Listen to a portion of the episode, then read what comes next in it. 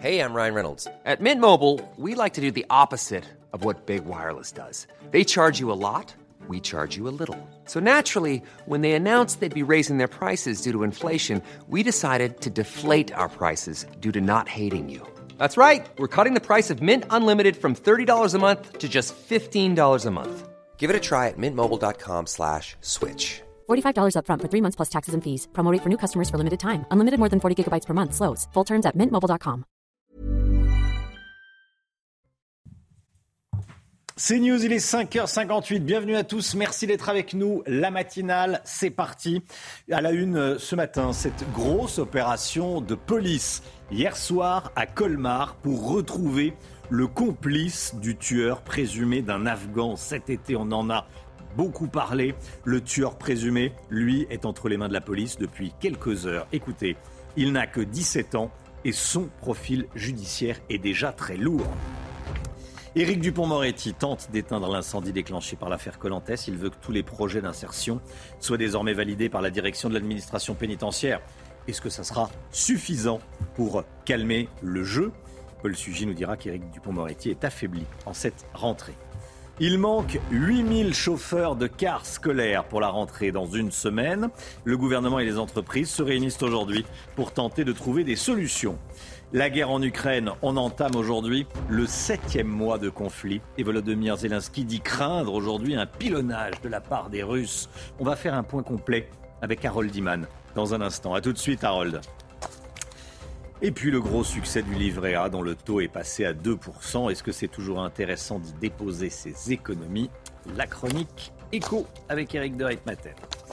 Cette grosse opération de police. Donc hier soir à, Colmar, je voulais absolument qu'on démarre cette matinale avec euh, cette information. Des policiers du RAID, des policiers de la BRI, très lourdement armés, ont totalement bloqué, totalement hermétiquement bloqué une tour de 15 étages. Les enquêteurs recherchent le deuxième homme impliqué dans l'assassinat d'un Afghan. C'était le 14 août dernier. hein. Je rappelle que la victime se plaignait du bruit causé par un scooter. L'auteur présumé des tirs est un jeune homme de 17 ans qui avait été interpellé un peu plus tôt dans la journée à Sarcelles, dans le Val d'Oise. Alors Adrien Spiteri est avec nous, rédaction de CNews. Adrien, euh, déjà que sait-on de, de l'opération de police de cette nuit?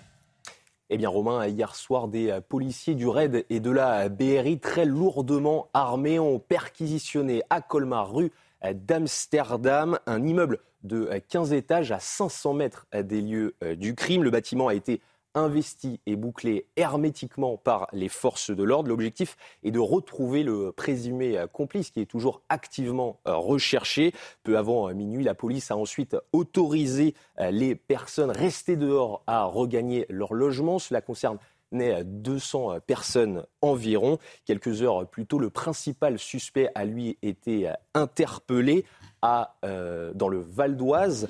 Euh, L'interpellation, elle a eu lieu dans un, hôtel aux alentours de euh, 13h30. Ce sont euh, des hommes de la euh, BRI qui ont procédé à son interpellation. Et euh, cet homme a été euh, placé en garde à vue. Il se trouve au tribunal de Nanterre actuellement. Voilà, le tueur présumé, donc interpellé, suspect de 17 ans. Qu'est-ce qu'on sait de lui, Adrien? Alors écoutez, hein, c'est un homme qui est déjà âgé de euh, 17 ans. Selon les dernières nouvelles euh, d'Alsace, il réside dans un quartier situé à l'ouest de euh, Colmar. L'homme est également un multirécidiviste puisqu'il a été condamné à six reprises pour des affaires de vol, de recel, de dégradation de euh, biens publics et de trafic de euh, stupéfiants. Et justement, sa dernière condamnation pour trafic de stupéfiants, elle remonte à septembre 2021. Il avait alors été condamné à 14 mois de prison, dont 9 mois fermes. Adrien Spiteri, merci Adrien. L'affaire Colantes à présent. Le rapport d'enquête administrative demandé euh, par Éric Dupont-Moretti a été publié hier soir. Selon ce rapport, le ministère de la Justice a donné son accord sans connaître le détail des animations. Donc en clair, le ministère de la Justice savait qu'il y avait Colantes, mais savait pas que les, les prisonniers allaient faire du karting. hein. Dans la foulée, le garde des Sceaux a publié une circulaire pour que les projets de réinsertion euh, soient validés par la direction de la prison. Valérie Labonne. Le ministre de la Justice a certifié ne pas être informé des activités organisées au cours de l'événement Colantes. Selon l'enquête administrative lancée par le garde des Sceaux, aucune des différentes strates de la hiérarchie pénitentiaire n'avait eu connaissance des modalités précises. L'ampleur de l'événement a été découverte le jour même.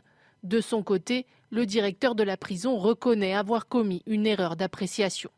Pour les personnels pénitentiaires, cette polémique met en lumière des activités ludiques qui, selon eux, n'ont pas leur place dans le milieu carcéral et qui sont habituellement défendues par le ministère. Soit le ministre de la Justice nous dit euh, clairement que euh, les activités ludiques euh, auxquelles participent détenus en tout genre n'ont pas leur place en prison, et on arrête tout dès maintenant soit il assume, il assume, il assume la position qui a jusqu'à présent toujours été la sienne de dire que la prison peut aussi être un lieu de loisir. En réponse aux failles de communication dans cette affaire, le ministre a déclaré prendre une circulaire pour fixer les conditions nécessaires à la tenue de projets de réinsertion. Ils devront tous être soumis à une validation express de la direction de l'administration pénitentiaire. Paul Sugy avec nous. Est-ce qu'Éric Dupont-Moretti a réussi à apaiser la polémique? Bah, Semble-t-il que non, à en juger par l'intensité des, critiques qui sont toujours euh, reprochées. D'autant que dans le rapport, on découvre malgré tout quelques éléments qui ne euh, vont pas forcément dans le sens, si vous voulez, d'un apaisement. D'abord, la première chose, c'est de voir que euh, quand bien même le ministère plaide n'avoir été informé de la teneur précise de l'activité organisée le 27 juillet à Fresnes, seulement le jour même, on s'étonne du retard de la réaction d'Éric Dupont-Moretti. C'est-à-dire, en clair, il s'est passé trois semaines pendant lesquelles l'événement est resté confidentiel dans l'opinion publique. Éric Dupont-Moretti n'en avait pas grand-chose à cirer, si vous me passez l'expression. Mais dès l'instant où les images sortent et où tout le monde commence à s'en émouvoir, alors euh, cette fois-ci, il tweet euh, dans les 24 heures qui suivent. Donc euh, cette réaction à chaud du ministre montre qu'en réalité, il est moins gêné par la teneur de l'événement que par l'ampleur des réactions qu'il a suscitées. C'est donc de la communication politique et pas véritablement une réflexion de fond sur les conditions dans lesquelles doivent se dérouler les activités de réinsertion, les activités culturelles proposées en prison. Par ailleurs, la plupart des éléments qui sont euh, apportés à la connaissance du, grand public dans le, dans le rapport ont en fait été révélés par la presse. D'ailleurs, euh, peut-être même que euh, l'intérêt de la presse pour cette affaire a permis aussi d'éclairer certains points qui seraient restés sinon dans l'ombre. Par exemple, contre ce que nous avait dit à la fois le ministère et les organisateurs de l'événement, on apprend que finalement il y avait des personnes condamnées pour des crimes très graves et pas simplement pour des petits délits qui ont participé à ce Colantes. Donc on voit bien que malgré tout, Éric Dupont-Moretti reste en réaction face à une polémique qui le dépasse et que tous les euh, tous les moyens qui auraient pu permettre d'éviter cela en amont euh, n'ont pas été pris par son ministère et qu'il y a un manque cruel de discernement. Et par ailleurs, euh, on, ne peut aussi que déplorer la façon dont finalement il semble relâcher toute la responsabilité de ce qui s'est produit sur le plus petit élément hiérarchique et donc ne pas assumer toute la chaîne de décision en même temps mmh. qui permet aussi de prendre les décisions au sein du ministère. Merci Paul. C'est un nouveau refus d'obtempérer qui vire au drame. À Saint-Giron, en Ariège, un motard s'est tué hier en essayant d'échapper aux gendarmes. Et les gendarmes voulaient le contrôler parce que sa moto n'avait pas de plaque d'immatriculation. Le jeune homme de 20 ans a donc pris la fuite, mais dans sa course, il a lourdement chuté. Il est décédé euh, dans l'ambulance. Vos enfants pourraient manquer d'autocars à la rentrée. 8000 conducteurs de cars scolaires manquent à l'appel en France. Une pénurie qui s'explique par le manque d'attractivité du métier. Une réunion s'est organisée à 18h à ce sujet euh, au ministère de la transition écologique. Hein. Ça sera cet après-midi à 18h. Oui, et seront présents le ministre du Travail, le ministre de l'Éducation nationale et le ministre chargé des Transports. En attendant, pour bien comprendre la situation, voyez ce reportage dans une société de transport à Tours. Régine Delfour, Solène Boulan, Arthur Muriot et Thibault Marcheteau.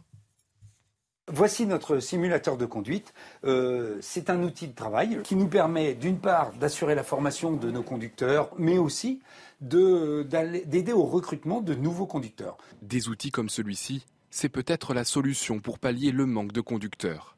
Dans cette société de transport à Tours, on compte une centaine de cars scolaires. Mais à quelques jours de la rentrée, une dizaine de véhicules se retrouvent sans conducteur. Une pénurie qui s'explique par le manque d'attraction du métier, et ce, depuis plusieurs années. Depuis le Covid, euh, des personnes pendant cette période sont parties vers d'autres métiers. Les gens ont évolué, ont, plus de difficultés par rapport aux horaires de travail, puisque aujourd'hui, euh, être conducteur de car, c'est commencer tôt le matin, finir tard le soir, avoir plus ou moins d'activités en cours de journée, parce y a bien un petit peu d'activités périscolaires pour euh, les piscines, mais euh, ça reste des temps partiels. À l'image de Christophe, le secteur recrute aussi des profils en reconversion.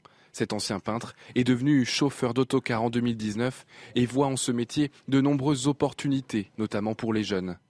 Je pense que c'est un bon tremplin. enfin, pour les jeunes qui, qui, se lancent dans le métier, qui viennent d'avoir leur permis, c'est une bonne opportunité quand même de pouvoir commencer comme ça. Et par la suite, il y a moyen d'évoluer, mais il faut forcément commencer. Et il faut donner du temps, quoi, en fait. Et ça peut aller très vite. Hein. Dans la région Centre-Val de Loire, sur environ 2000 autocars scolaires, 150 conducteurs manquent encore à l'appel.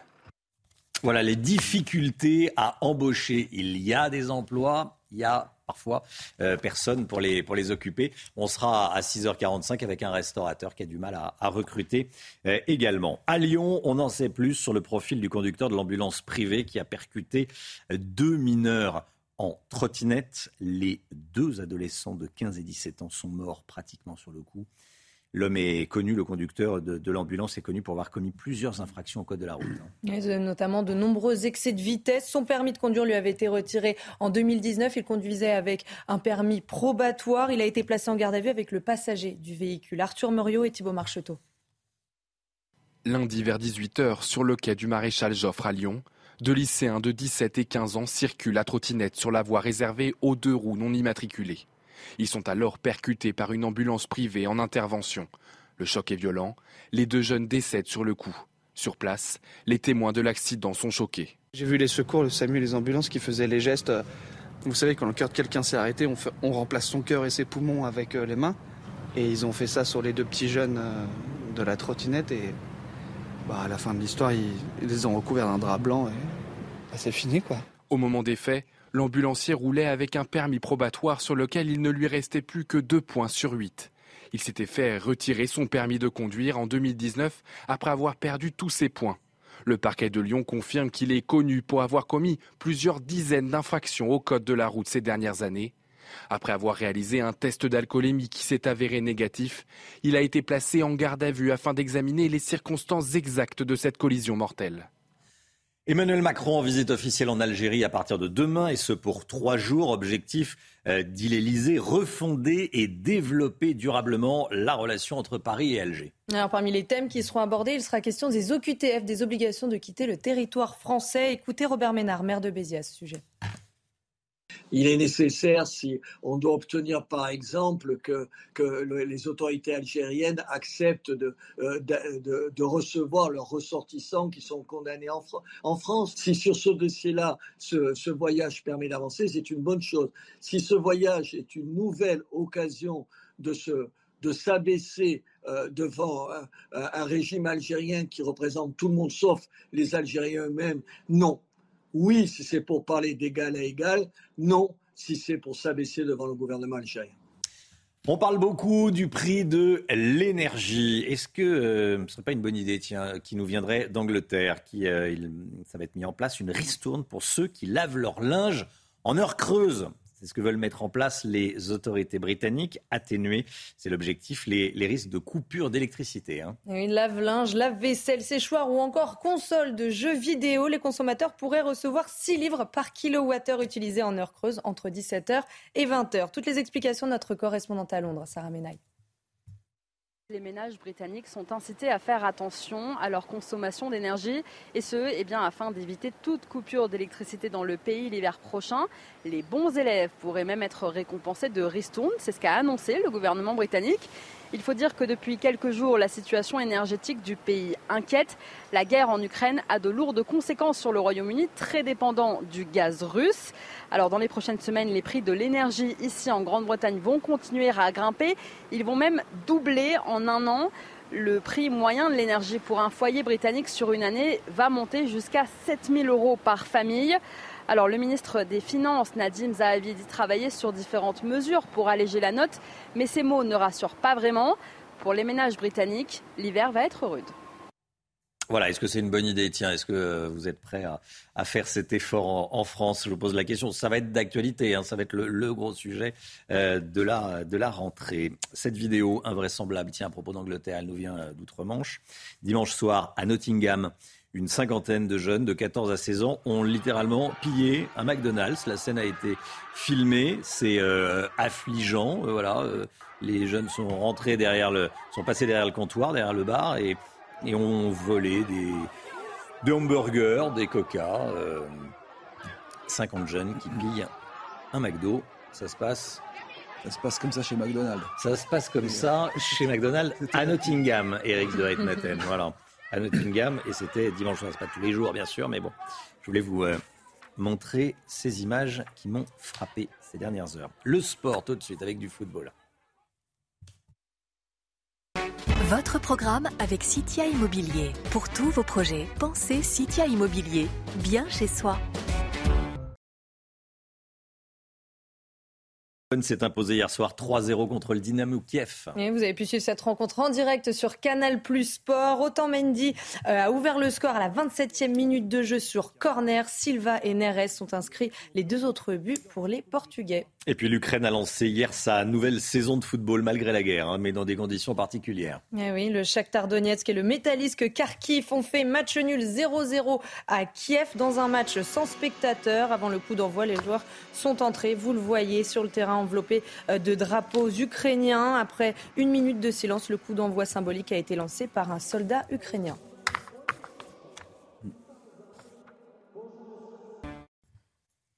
C'est News, il est 6h13. Bienvenue à tous. Merci d'être avec nous.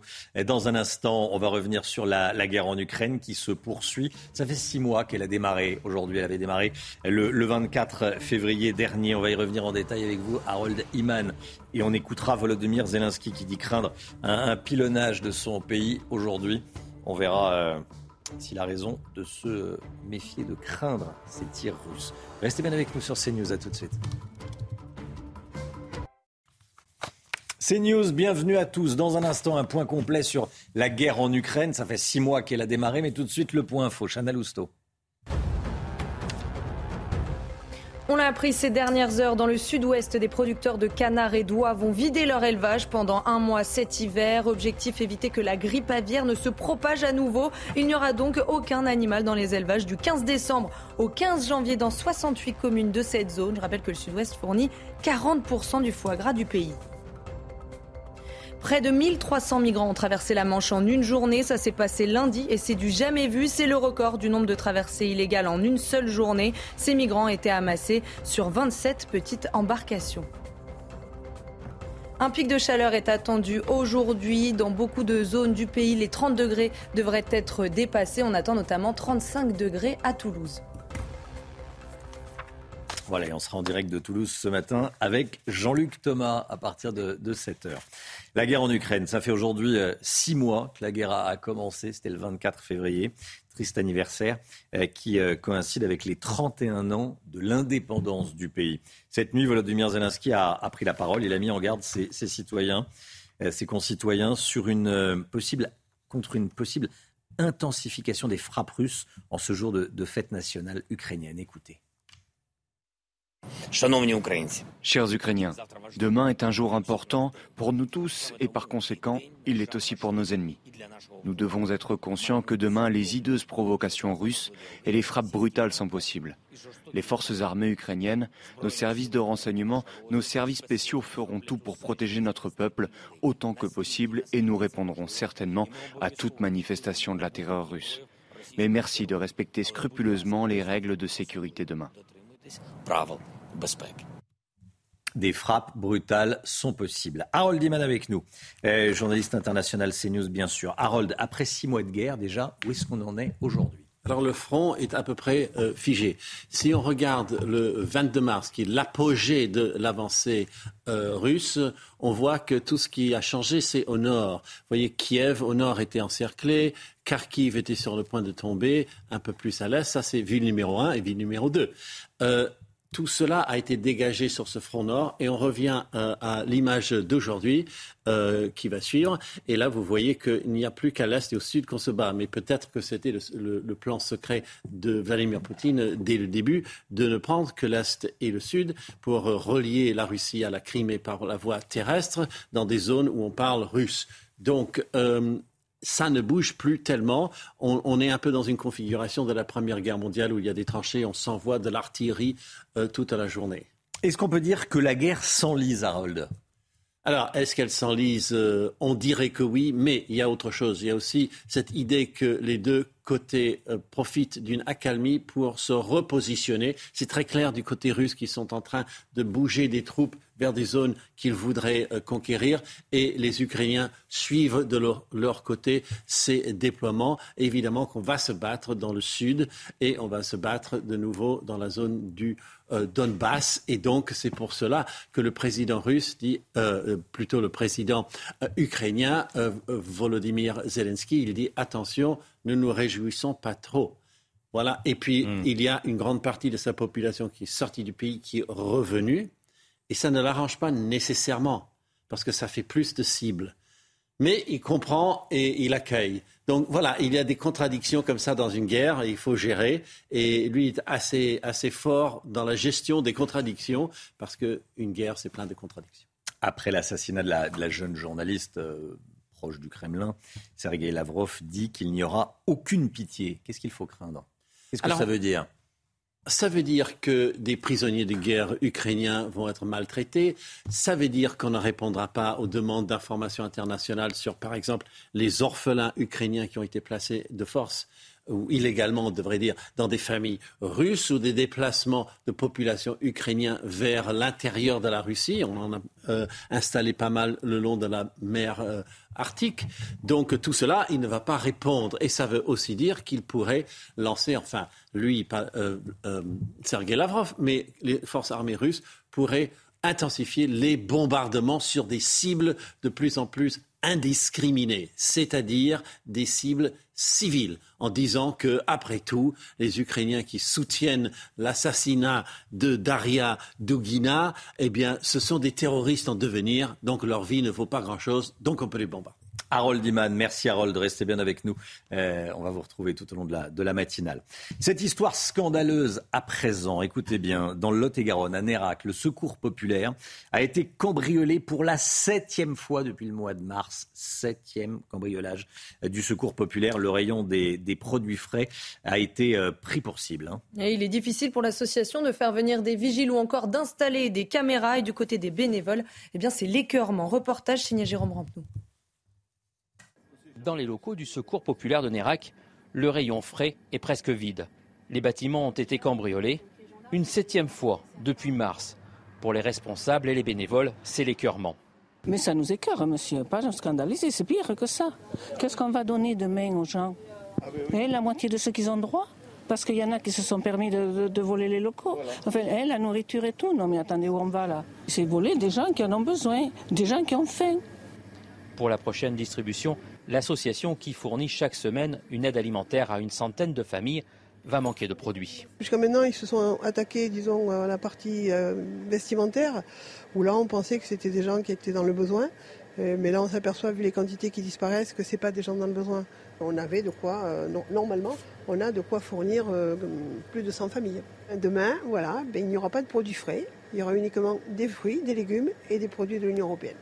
Grâce aux partenaires et à la fédération, les stocks devraient être refaits assez rapidement. L'enquête, elle, a été confiée à la gendarmerie. Voilà, c'est assez écœurant. Il y a des gens qui, euh, se relèvent les manches pour aider les autres et voilà comment ils sont euh, récompensés. Bon, 7 vols dans un local du secours populaire. Le taux du livret A, 2%. Est-ce que c'est toujours une bonne affaire, le, livret A? Est-ce que si on a euh, quelques euros euh, d'économie, il faut les, placer sur son livret A? Je poserai la question, toutes ces questions à Eric de Ritmaten dans, dans, un instant. En tout cas, il a fait le plein au mois de juillet, le, le livret A. Et globalement, on va rentrer dans le détail. A tout de suite.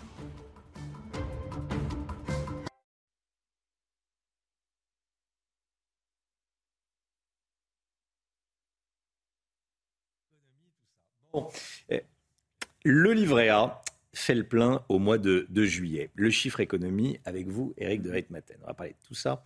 Le livret A fait le plein. La Caisse des dépôts n'avait pas vu autant euh, d'attrait pour le livret A depuis 13 ans. Les Français épargnent toujours plus. Eric, vous, vous avez les, raisons pourquoi ça fonctionne euh, autant le, livret A euh, depuis quelques mois? Alors la raison numéro un, c'est que le taux, le rendement a doublé. Vous vous rendez compte, il est passé de 1 à 2 au mois d'août. Hein, Vraiment, ça s'est passé au mois d'août, alors qu'au mois de, février, on était encore à 0,5%. Donc ça a été une progression régulière et, subite, hein, parce que doubler le taux du livret A, c'est jamais arrivé dans l'histoire. Et donc du coup, pour beaucoup de Français, dès le mois de juillet, ils ont vu que ça allait passer à 2% au mois d'août, ils ont mis pas mal d'argent. Quand je dis pas mal, c'est 2 milliards 600 millions. Donc vous voyez, ça veut dire qu'il y a vraiment une épargne possible. Et là, c'est la deuxième raison pourquoi le livret A marche? C'est parce qu'il n'y a pas de fiscalité, c'est très liquide, hein, c'est souvent relié à un compte courant, et cela veut dire que les Français qui ont encore de l'épargne hein, ont peur de l'avenir. C'est ça la vraie question. C'est c'est ce qu'on appelle l'épargne de précaution. On ne sait pas comment les choses vont tourner. Et justement, la peur du lendemain fait qu'on épargne de plus en plus. Et ça va en priorité vers le livret A. Maintenant, effectivement, la question, 2%, est-ce que c'est beaucoup? Il faut savoir qu'au mois de février prochain, le rendement va encore augmenter. Ça, c'est le, cercle de l'épargne qui le dit.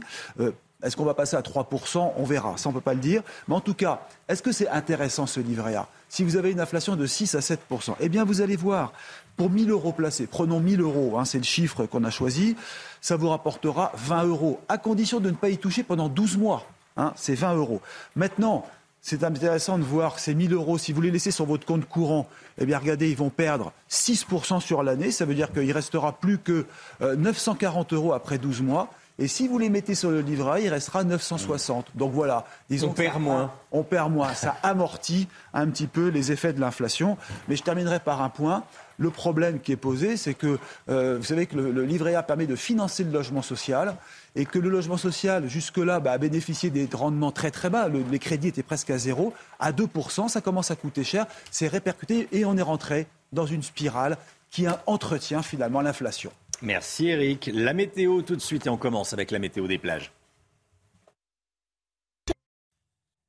Alexandra, ça va être une, très belle journée aujourd'hui. Hein. oui, la plus belle journée de la semaine, direction Iseron. Les conditions météo s'annoncent très agréables au programme du soleil, mais également en moyenne 32 degrés attendus pour le département du Rhône en cette journée de mercredi. Plus belle journée de la semaine. Alors ce matin, on a néanmoins euh, quelques bandes brouillard près des côtes de la Manche ou encore en allant euh, vers le sud-ouest. Un temps assez nuageux, vous le voyez, entre le département de la Loire-Atlantique et la Normandie. Partout ailleurs, déjà du plein soleil. Et puis dans l'après-midi, regardez, une après-midi splendide au nord comme au sud, toujours quelques petits nuages qui ont tendance à persister entre la pointe du Cotentin et les Hauts-de-France. Et puis attention, dégradation orageuse attendue dans le courant de la soirée au pied des Pyrénées, avec donc le retour d'un temps beaucoup plus instable. On retrouvera partout ailleurs un temps sec et ensoleillé sur les régions centrales ou encore en allant vers le nord-est, la Bourgogne, la Franche-Comté ou encore autour du golfe du Lion. Les températures déjà très douces avec actuellement 26-27 degrés actuellement autour du golfe du Lion, 19 degrés pour Paris ou encore 18 degrés à Toulouse dans l'après-midi, les températures s'envolent. On est presque, presque au niveau des seuils caniculaires. On ne parle pas de canicule puisque ça va durer uniquement entre aujourd'hui et demain. 35 degrés attendus à Toulouse aujourd'hui, 34 degrés pour Bordeaux, 33 degrés à Paris ainsi qu'à Orléans et vous aurez 32 degrés à Marseille. Température élevée avant une dégradation orageuse donc prévue à partir de ce soir et qui va se poursuivre au moins jusqu'à la fin de la semaine avec des orages prévus jeudi, vendredi, mais également samedi. C'est News, 6h30, bienvenue à tous. Merci d'être avec nous à la une ce matin. L'affaire Colantes. Le ministre de la Justice veut désormais que tous les projets d'insertion en prison soient validés par la direction de l'administration pénitentiaire. Il assure que ni lui ni ses services ne savaient que les prisonniers allaient faire du karting dans la prison. Le tueur présumé d'un Afghan cet été à Colmar, à 17 ans, il a déjà été condamné à six reprises. Un profil lourd Malgré son jeune âge, Paul Sugy nous dira que c'est une affaire emblématique des difficultés sécuritaires que connaît la France ces derniers temps. A tout de suite, Paul. L'emploi, l'emploi et les difficultés des chefs d'entreprise à trouver de la main-d'œuvre au menu du Conseil des ministres aujourd'hui. On se rend direct avec un restaurateur qui a du mal à embaucher le milieu rural, face à la multiplication des cambriolages, les voleurs n'hésitent pas à dérober des outils, du carburant et même des tracteurs. Reportage en Loire-Atlantique où des gendarmes patrouillent. La guerre en Ukraine, on entre aujourd'hui dans le septième mois du conflit. Certains agriculteurs ukrainiens ont arrêté leur récolte, d'autres continuent, coûte que coûte. Reportage à suivre. L'affaire Colantès, le rapport d'enquête administrative demandé par Éric Dupont-Moretti a été publié hier soir. Selon ce rapport, le ministère de la Justice a donné son accord pour l'organisation de Colantès, mais sans connaître le détail des animations. Et dans la foulée, le garde des Sceaux a publié une circulaire pour que les projets de réinsertion soient validés par la direction de prison. Valérie Labonne.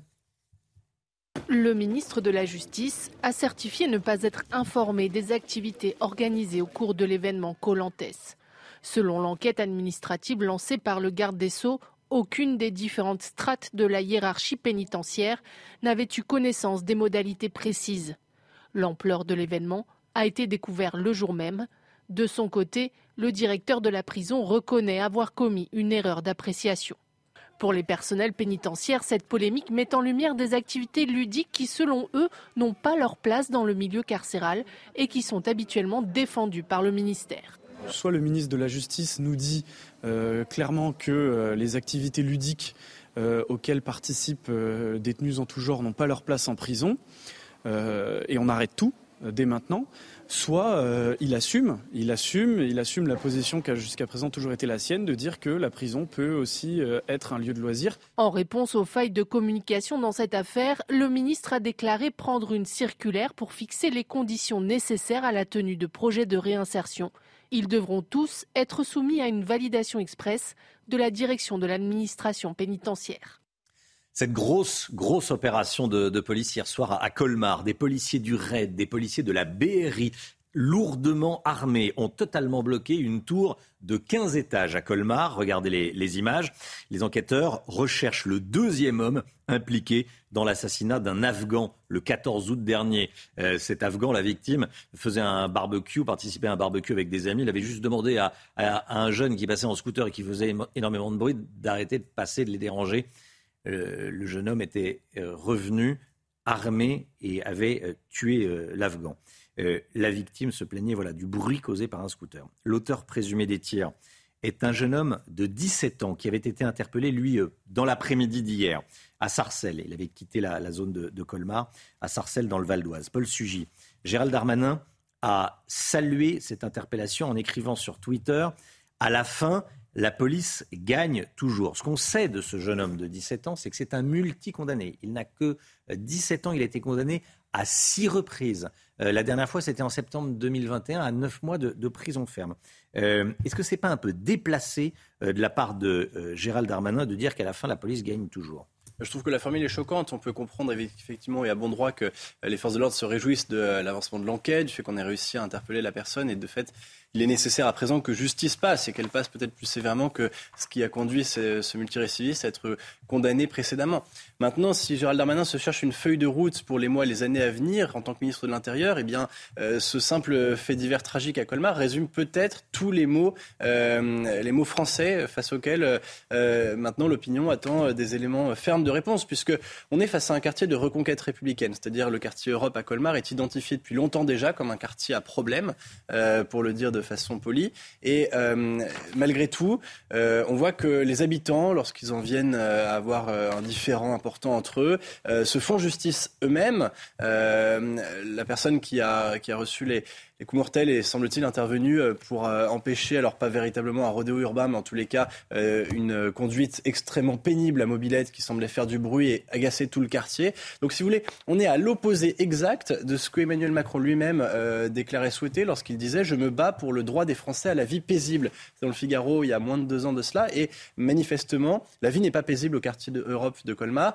Et ce n'est pas la police qui gagne, puisque d'une part, il y a une victime qui a perdu la vie dans, dans cette histoire, et que d'autre part, là où la police est absente, ou là où la police n'est pas capable de faire respecter ce droit fondamental à la tranquillité de la vie quotidienne, alors les habitants se font justice eux-mêmes. Et à la fin, eh bien, ce n'est pas simplement la police qui perd, c'est l'État, c'est l'honneur du pays qui est euh, endommagé, et sont finalement les habitants qui en font les, frais eux-mêmes. Ce que veut dire Gérald Darmanin aussi, alors, euh, c'est que la police arrête. Bien sûr. La police, elle interpelle. Euh, la police je ne sais pas, je vois pas dans le mar de café comme on dit, mais je pense que euh, le deuxième suspect va être arrêté. On espère. On, le souhaite effectivement et qu'il soit jugé. Euh, le vrai sujet, euh, c'est la justice, c'est la deuxième étape. La police, elle arrête. La police, elle sait à peu près qui fait quoi dans toutes les cités de France. La police, elle interpelle. elle, sait qui fait quoi. voilà. Et, là, je, le répète, le, deuxième suspect, il va certainement être interpellé dans les jours ou les heures qui viennent. Bon, mais c'est pour ça, est-ce qu'il n'a pas raison? Je vous pose la question, Darmanin, Gérald Darmanin, de dire bah, la police gagne à la fin. Le, le sujet, c'est l'étape d'après. On le dit souvent, hein, mais la véritable question, c'est effectivement d'abord d'une part comment est-ce qu'une personne qui a seulement 17 ans a été déjà condamnée à autant de reprises mmh. peut se retrouver effectivement de nouveau en situation de nuire? Et ensuite, effectivement, il faudra regarder de près euh, à quoi est condamnée une personne multirécidiviste qui est capable d'en venir à tirer un coup de feu mortel. Il y a beaucoup de sujets, si vous voulez, qui peuvent... Une scène, c'est anodin ce qui s'était passé. C'était rien du tout. On dit à quelqu'un, c'est la vie de tous les jours. Excusez-moi, on est, on est dehors. Vous pourriez éviter de passer avec votre scooter. C'est la, la, banalité, effectivement, maintenant des coups mortels. C'est-à-dire que hmm. pour régler un simple différent qui euh, semble n'engager aucune gravité fondamentale, on est capable maintenant d'accepter euh, de tuer son voisin. cela ne semble provoquer le, le moindre traumatisme. Heureusement, tout le monde n'accepte pas et l'immense majorité n'accepte pas. Mais bon. Merci beaucoup, Paul. Restez bien avec nous, bien sûr.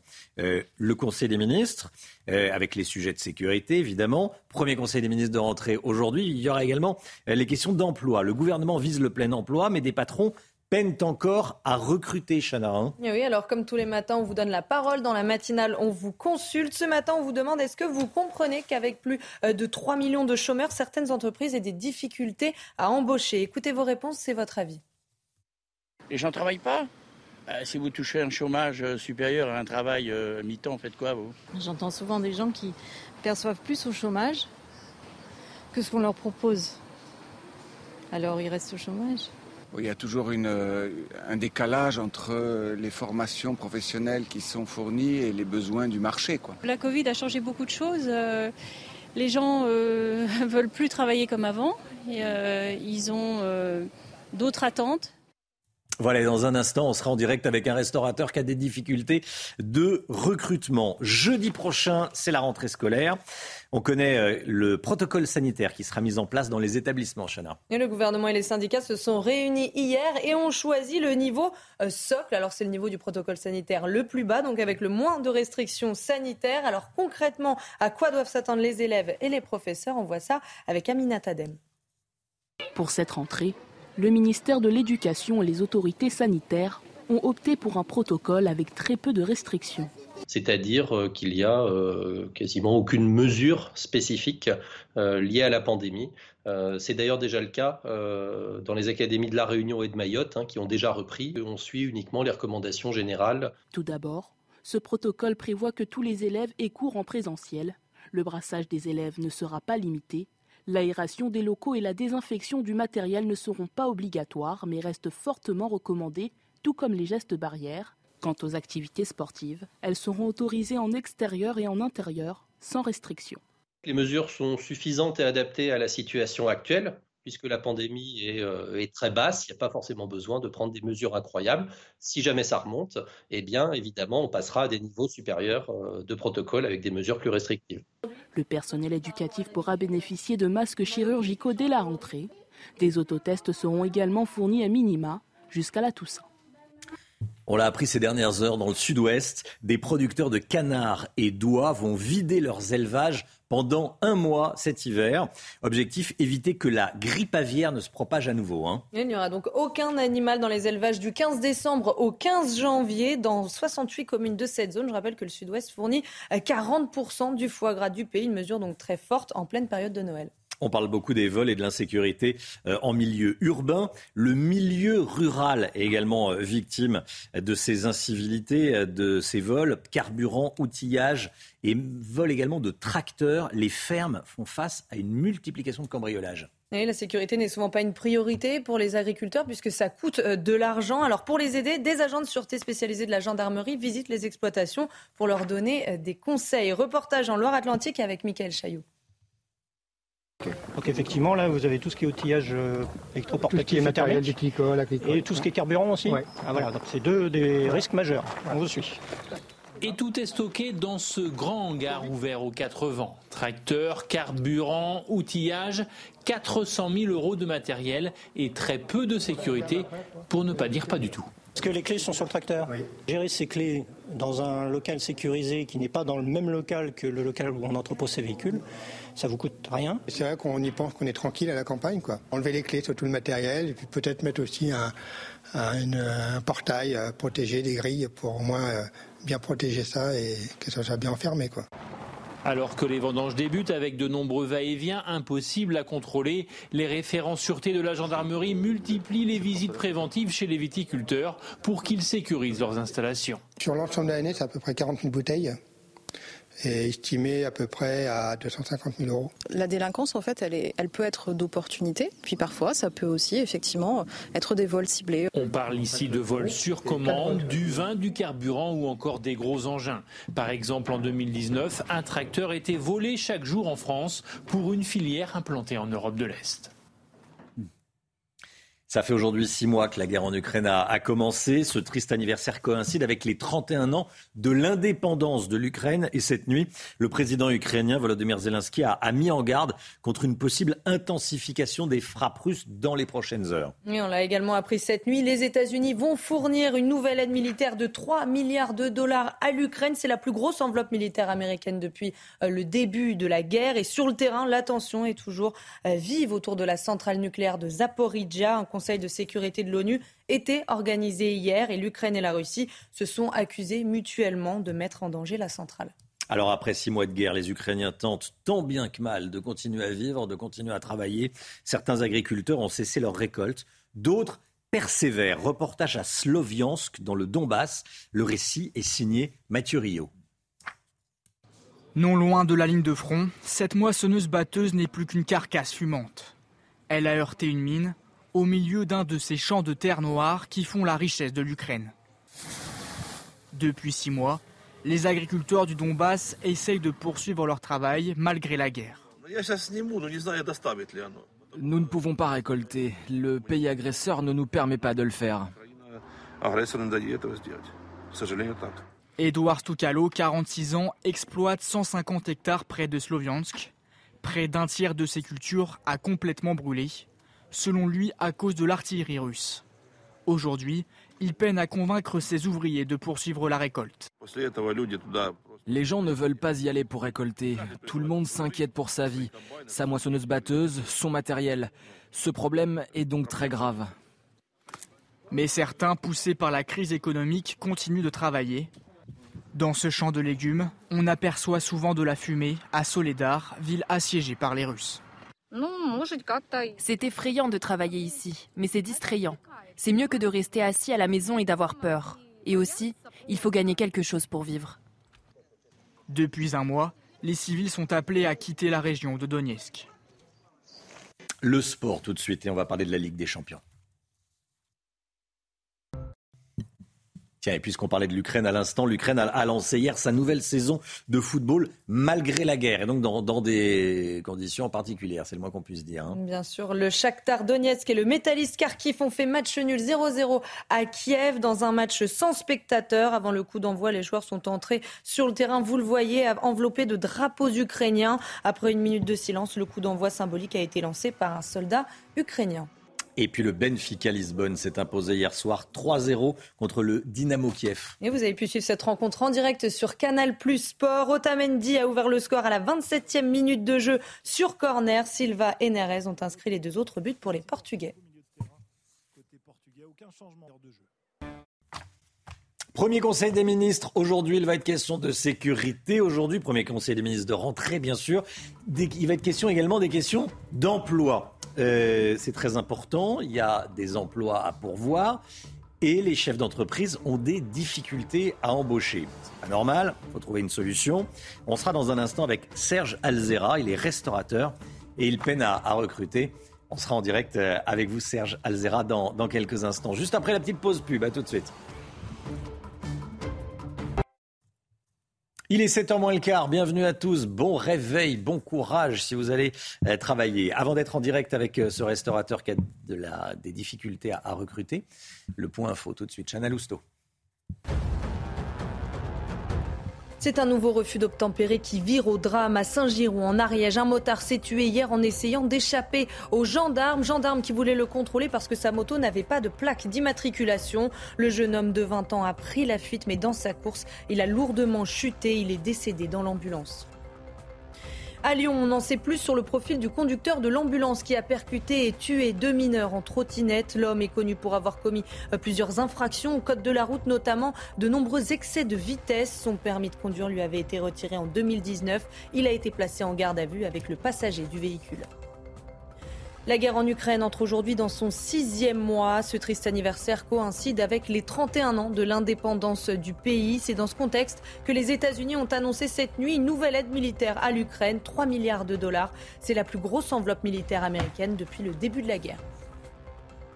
Serge Elzera, bonjour. Serge Elzera, merci d'être avec nous, restaurateur euh, dans, euh, dans Paris. Vous avez des difficultés à recruter et c'est pour ça que je voulais vous avoir euh, ce matin. Merci d'être avec nous ce matin dans, la matinale. C'est un des gros thèmes hein, de cette rentrée, les difficultés de recrutement des, des chefs d'entreprise. Le gouvernement veut inciter les demandeurs d'emploi à reprendre un emploi parce qu'il y a des emplois vacants, pas pour tout le monde, mais il y en a. Euh, vous-même, vous avez des, problèmes pour euh, recruter. Vous recherchez combien de personnes, tiens? Alors actuellement, pour, euh, pour le, bon fonctionnement du restaurant, il faudrait deux personnes. C'est-à-dire que l'équipe qui est là actuellement tire sur la corde, on les fait travailler plus qu'ils ne devraient. Bon, parce que les gens sont motivés. Et j'ai essayé tous les, tous les circuits de recrutement, c'est-à-dire les petites annonces. Je suis allé au vivier de Pôle emploi sans spécifier que la personne devait avoir une expérience en hôtellerie que l'on aurait formé, sa lettre de, motivation devait nous servir de base. On est passé par des sociétés de, recrutement qui nous promettaient la Lune et les, les, environs. Premier essai avec cette société, la personne est venue à 10 heures, on l'a initié un peu, on lui a servi le repas, on lui a dit allez fumer une cigarette, elle n'est jamais revenue. Mm. Et aujourd'hui, je crois que les gens ne sont plus motivés par notre travail. Depuis le confinement, les gens ont pris l'habitude de vivre chez eux. Dans notre travail, il y, a ce gros problème de la coupure où les gens partent pendant de partent le matin de 9h chez eux jusqu'à 23h minuit et ils ont un gros trou entre, entre 15h et 18h ou 16h, 19h. Et euh, cette oisiveté leur fait dépenser des, sous. Et ces sous-là, ils se rendent compte que quand ils sont au chômage et, et chez eux, ils les dépensent plus, ils gagnent pratiquement autant. Et euh, il y a aussi peut-être le cadre de vie. Alors il y a les gens qui ont leur, conjoint qui fait un autre métier et ça devient vraiment insupportable. Hmm. Vous pensez qu'il y a un problème de, motivation, il y a un problème d'organisation euh, de la part des restaurateurs? Parce qu'effectivement, c'est vrai que si on fait le service de midi et qu'on doit attendre pour euh, faire le service du soir, ça fait des, des horaires à rallonge. Donc peut-être qu'il faut s'organiser. Il y a un problème de salaire par quoi ça va devoir passer pour régler ce problème? Alors, c'est simple. Euh, le, problème, il faudrait qu'il y ait un, euh, au niveau euh, de nos associations et nos, conseils les, différents syndicats hôteliers, un système pour pouvoir légèrement indemniser, éventuellement, c'est utopique ce que je dis, cette coupure. Mais euh, aujourd'hui, avec la hausse des matières premières, avec les différentes hausses, on ne peut plus avoir augmenté les salaires on peut plus augmenter les salaires tels qu'ils sont aujourd'hui. C'est-à-dire que vous avez des, hausses des pommes de terre, c'est 50% de hausse, puis quand on en a, c'est à plus de 40%. La viande, tout augmente, donc on ne peut pas d'un côté euh, maintenir des prix parce que les, les, les clients n'ont pas une, une, bourse indéfinie pour pouvoir acheter, augmenter les salaires. Donc c'est pas évident parce que moi, nous, les, les, recrutements qu'on fait, c'est des gens qui ont qui n'ont pas voulu revenir. Après le confinement, il y a des gens qui ont préféré rester chez eux et qui m'ont dit Mais monsieur, pourquoi voulez-vous que je revienne? Je touche 70% de mon salaire, hmm. je suis chez moi et autres. Alors, ils se sont tous lancés en tant, en tant qu'auto-entrepreneur, aide à la personne, les, les livraisons, les ça, mais combien de temps c'est Oui, ils ont quitté le secteur. Ils ont quitté le secteur. Euh, une, une, dernière petite question, une réponse rapide de votre part, s'il vous plaît, Serge Alzera. Euh, à propos d'argent, les serveurs ils reçoivent autant de pourboires qu'avant ou pas? Parce qu'on n'a plus de monnaie sur soi. Je me dis, euh, il doit y avoir beaucoup moins de, beaucoup moins de pourboires. Et c'est peut-être une raison aussi qui, qui rend moins attractif ce métier. Alors, on a, on, a, on a un accord pour euh, accepter les, les, les, les, pourboires sur la carte bleue. Donc, il faudrait qu'on arrive, comme en Amérique du Nord, à avoir une case TIPS pour les pourboires, mais ils ont aussi la crainte de, de dire que ces pourboires peuvent être euh, comptabilisés fiscalement, mhm. ce qui n'était pas le cas.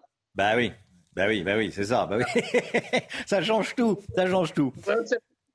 aujourd'hui, on, on, se mord la queue.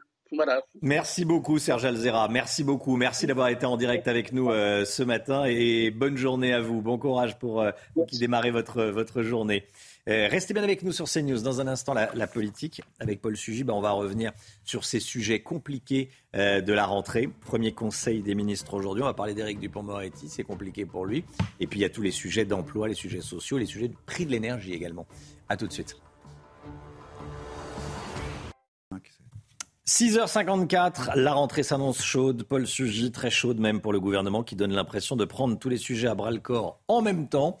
Énergie, pouvoir d'achat, régalien, bon, euh, sécurité, justice notamment, même si pour l'heure l'exécutif semble fragilisé évidemment par euh, la vive polémique que tente d'éteindre Éric Dupont-Moretti.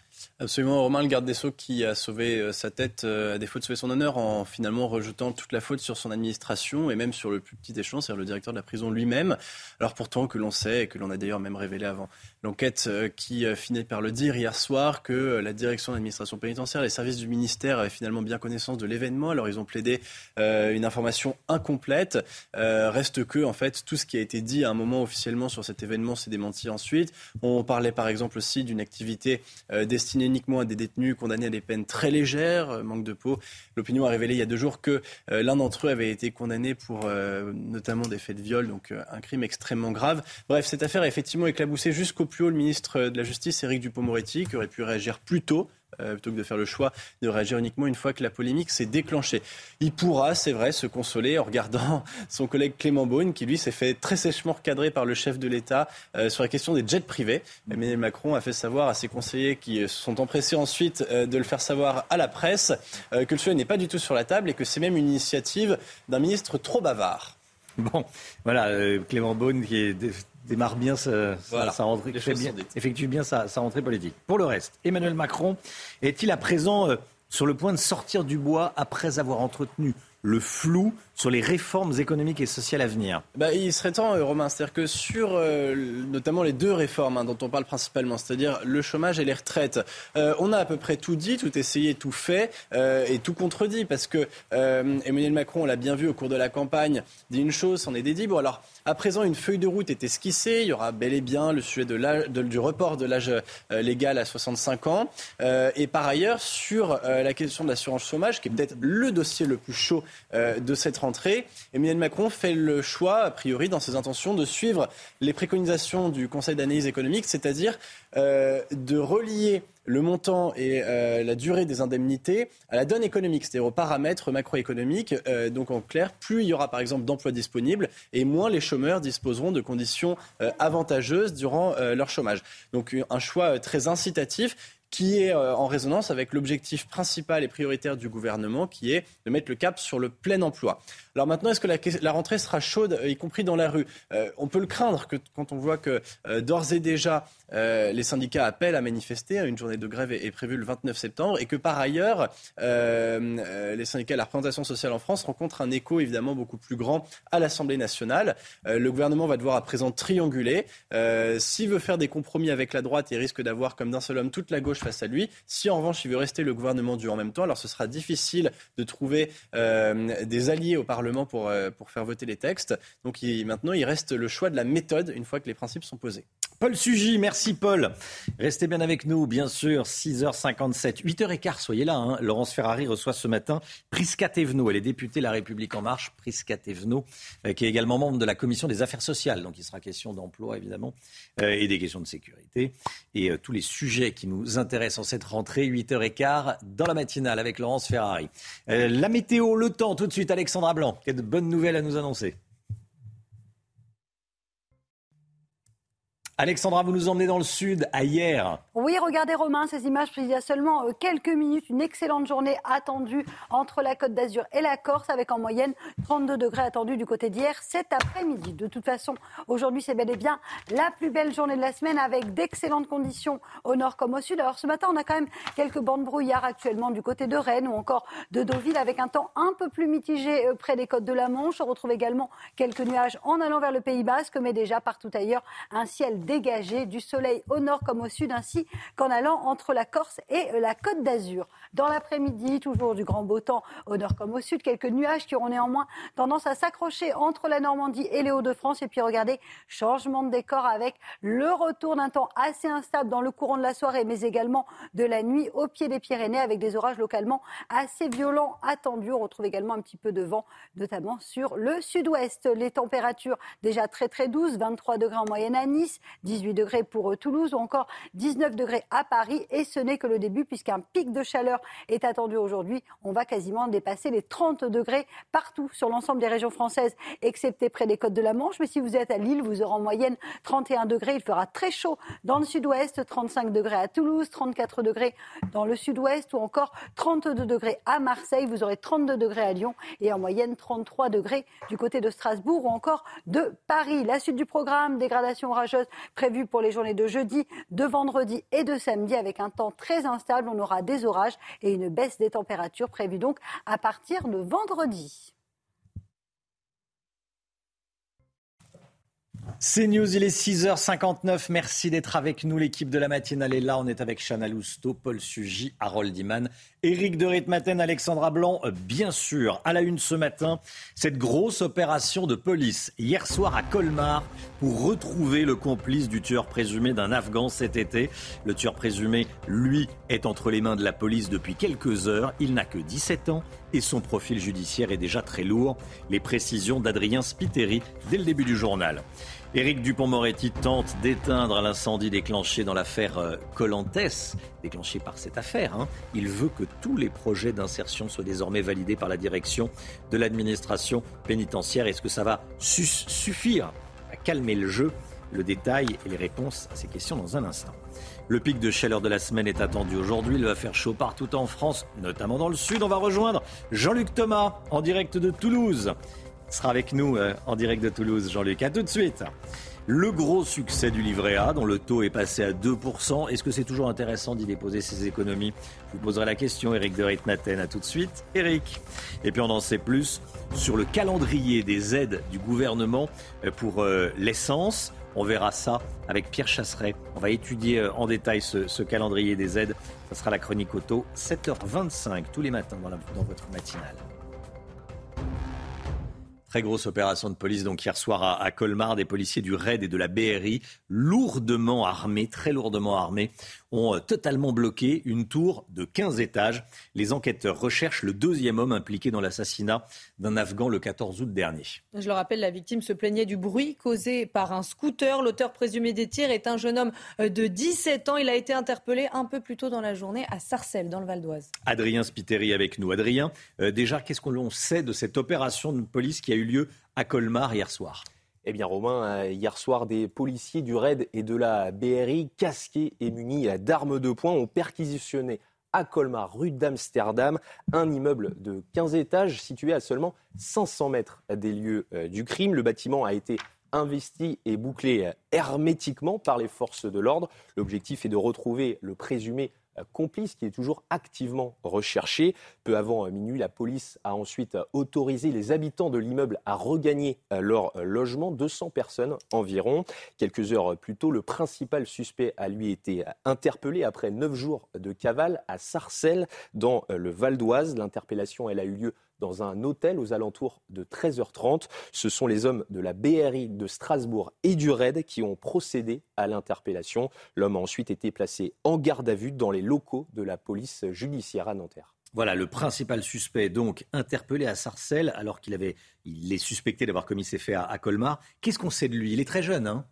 Oui, il est très jeune. Hein. La personne interpellée est un homme âgé seulement de 17 ans. Il réside dans un quartier situé à l'ouest de euh, Colmar. Selon les dernières nouvelles euh, d'Alsace, l'homme est un multirécidiviste puisqu'il a été condamné à six reprises pour des affaires de vol, de recel, de dégradation de biens publics et de trafic de stupéfiants également. Et justement, sa dernière condamnation pour trafic de stupéfiants, elle remonte à septembre 2021. Il avait alors été condamné à 14 mois de prison, dont 9 mois fermes. Merci beaucoup, Adrien Spiteri. Et puis l'affaire Colantes, le rapport d'enquête administrative demandé par le garde des Sceaux, Éric Dupont-Moretti, a été publié hier soir. Selon ce rapport, le ministère de la Justice a donné son accord pour l'organisation euh, de Colantes sans connaître le détail de ses animations. Dans la foulée, le garde des Sceaux a publié une, une, circulaire pour que les projets de réinsertion soient validés par la direction de la prison. Le directeur de la prison de Fresnes a quant à lui reconnu avoir commis une erreur d'appréciation. Et restez bien avec nous, puisque dans un instant, on va revenir sur euh, ces affaires Colmar, Colantes, avec Jean-Louis Thierriot, qui est député Les Républicains de, Seine-et-Marne. Qu'en disent les Républicains? On va en parler dans, dans un instant. Soyez là si vous le pouvez. Ça fait aujourd'hui six mois que la guerre en Ukraine a commencé. Ce triste anniversaire coïncide avec les 31 ans de l'indépendance du pays. Et cette nuit, Volodymyr Zelensky a mis en garde contre une possible intensification des frappes russes euh, sur l'Ukraine. Et puis on l'a également appris cette nuit, les États-Unis vont fournir une nouvelle aide militaire de 3 milliards de dollars à l'Ukraine. C'est la plus grosse enveloppe militaire américaine depuis le début de la guerre.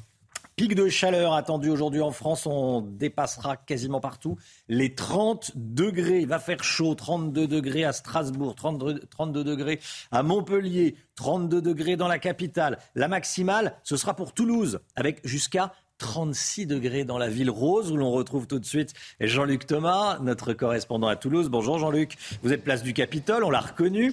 Euh, il va faire très chaud aujourd'hui chez vous. Il va faire très chaud. Vous avez parlé de 36 euh, degrés et tout simplement, on attend même les 37 degrés. En fait, ici, place du Capitole, c'est un petit peu l'épicentre hein, de, la ville de, Toulouse. Et ça va être aussi l'épicentre de la chaleur euh, dans l'ex-région euh, Midi-Pyrénées, puisqu'il va faire 36-37 degrés à Auch, à Albi, à Carcassonne. Alors évidemment, ici, on est en train d'installer un marché qui s'installe sur la place du, du Capitole. Euh, euh, la première euh, question que l'on a demandé aux, différents personnes qui sont en train de, s'installer, donc, ben, c'est la chaleur. Qu'est-ce que ça va encore entraîner? Et ils nous ont dit, ben, on a finalement l'habitude maintenant, et vous le voyez, ils sont en train de, de s'installer, et il va faire très chaud à la fin de ce marché puisqu'il doit se terminer aux environs de 13 heures. Alors évidemment, vous allez me dire, euh, mais est-ce que c'est relativement facile d'accepter cette euh, chaleur, eh bien, euh, c'est une forme d'habitude que ont pris les, Toulousains, parce que depuis le début de l'été, eh bien, ça a été toujours, toujours et encore cette forte chaleur. Mais ce qu'il faut bien voir, c'est qu'aujourd'hui, eh bien, c'est un pic de chaleur, ce n'est pas une canicule, euh, puisque en gros, il va faire, euh, il fait chaud vraiment depuis hier. Aujourd'hui, ce pic de chaleur aux alentours de 37 euh, degrés, et ensuite demain, eh bien, ça va redescendre au niveau des températures. Il y a même des orages qui sont annoncés pour la fin de la semaine. Merci beaucoup, Jean-Luc Thomas, en direct de la place du Capitola à Toulouse. Le sport, tout de suite, on va parler de, la Ligue, de, la Ligue, des Champions. Hmm. Le Benfica Lisbonne s'est imposé hier soir 3-0 contre le Dynamo Kiev, une rencontre euh, qui était à vivre en direct sur Canal+. Et Otamendi a ouvert le score à la 27e minute de jeu sur corner. Silva et Neres ont inscrit les deux autres buts pour les Portugais. Et puis l'Ukraine a, lancé hier sa nouvelle saison de football malgré la guerre. Hein. Oui, le Shakhtar Donetsk et le métalliste Kharkiv ont fait match nul 0-0 à Kiev dans un match sans spectateurs. Avant le coup d'envoi, les joueurs sont entrés sur le terrain, vous le voyez, enveloppés euh, de drapeaux ukrainiens. Et puis après une minute de silence, le coup d'envoi symbolique a été lancé par un soldat ukrainien.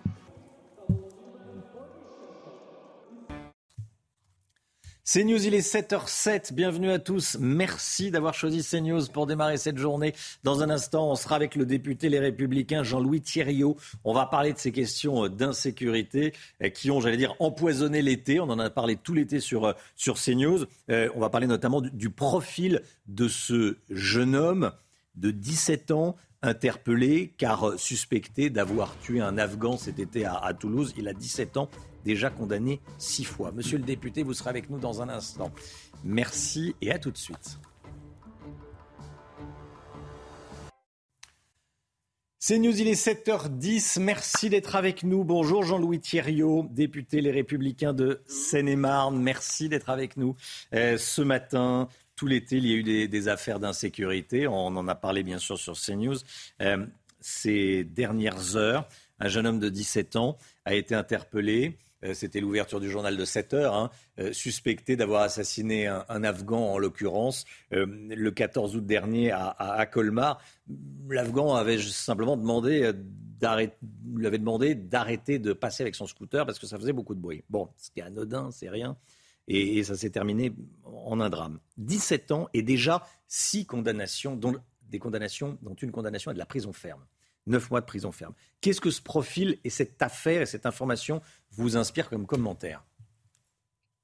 Je crois qu'on a là l'exemple même de ce qui dysfonctionne dans l'ensemble de la chaîne policière et pénale.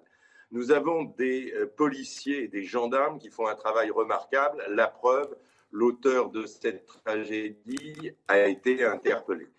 Ce qui aujourd'hui pose une difficulté, c'est la suite judiciaire qui est donnée, notamment euh, les peines prononcées ou pas et les sanctions exécutées ou pas.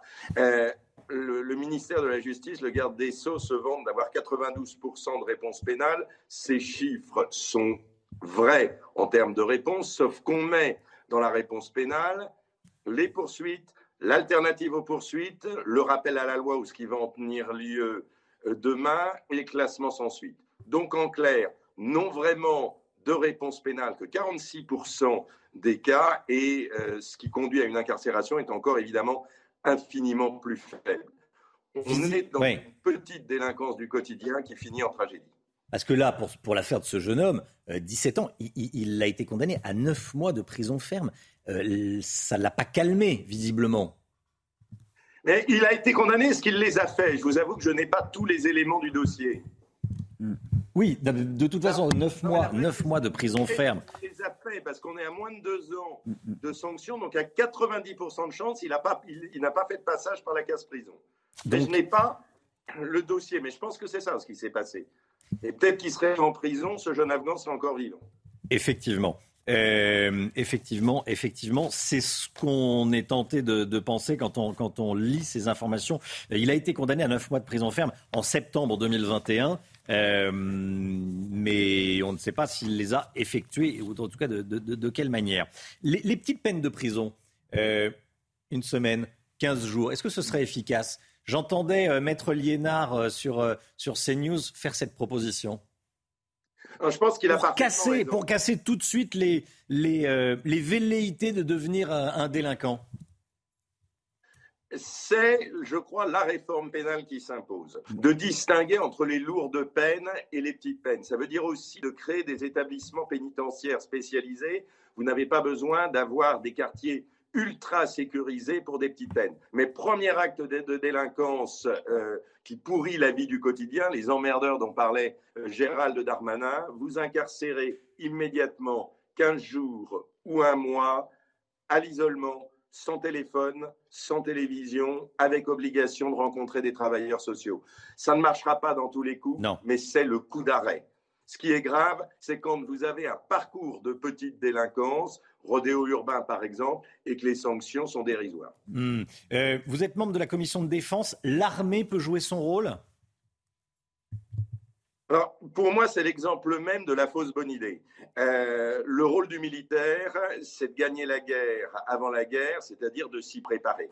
Euh, encadrer des jeunes délinquants, ça n'est pas son métier. Vous avez une règle aujourd'hui, un, principe qui est la règle des quatries. En clair, on envoie l'armée que quand les moyens sont insuffisants. Le rôle de l'armée, ça n'est pas de vider les poubelles, ça n'est pas de suppléer aux défaillances de euh, l'administration pénitentiaire, aux défaillances éventuelles de l'éducation nationale. Je pense hmm. qu'il faut investir massivement dans la justice. Ce n'est pas le rôle d'un militaire. En plus, encadrer des mineurs délinquants, puisque la proposition qui avait été faite, de ce que j'ai compris, euh, par le ministre de l'Intérieur, c'était des mineurs. Vous savez, l'esprit de corps et l'esprit militaire ne vaut que si l'esprit, c'est la formation au combat, c'est des gens sous statut militaire avec aussi le régime de sanctions du statut militaire. Là, on fera euh, une cote mal taillée qui n'est pas le métier des militaires. Oui.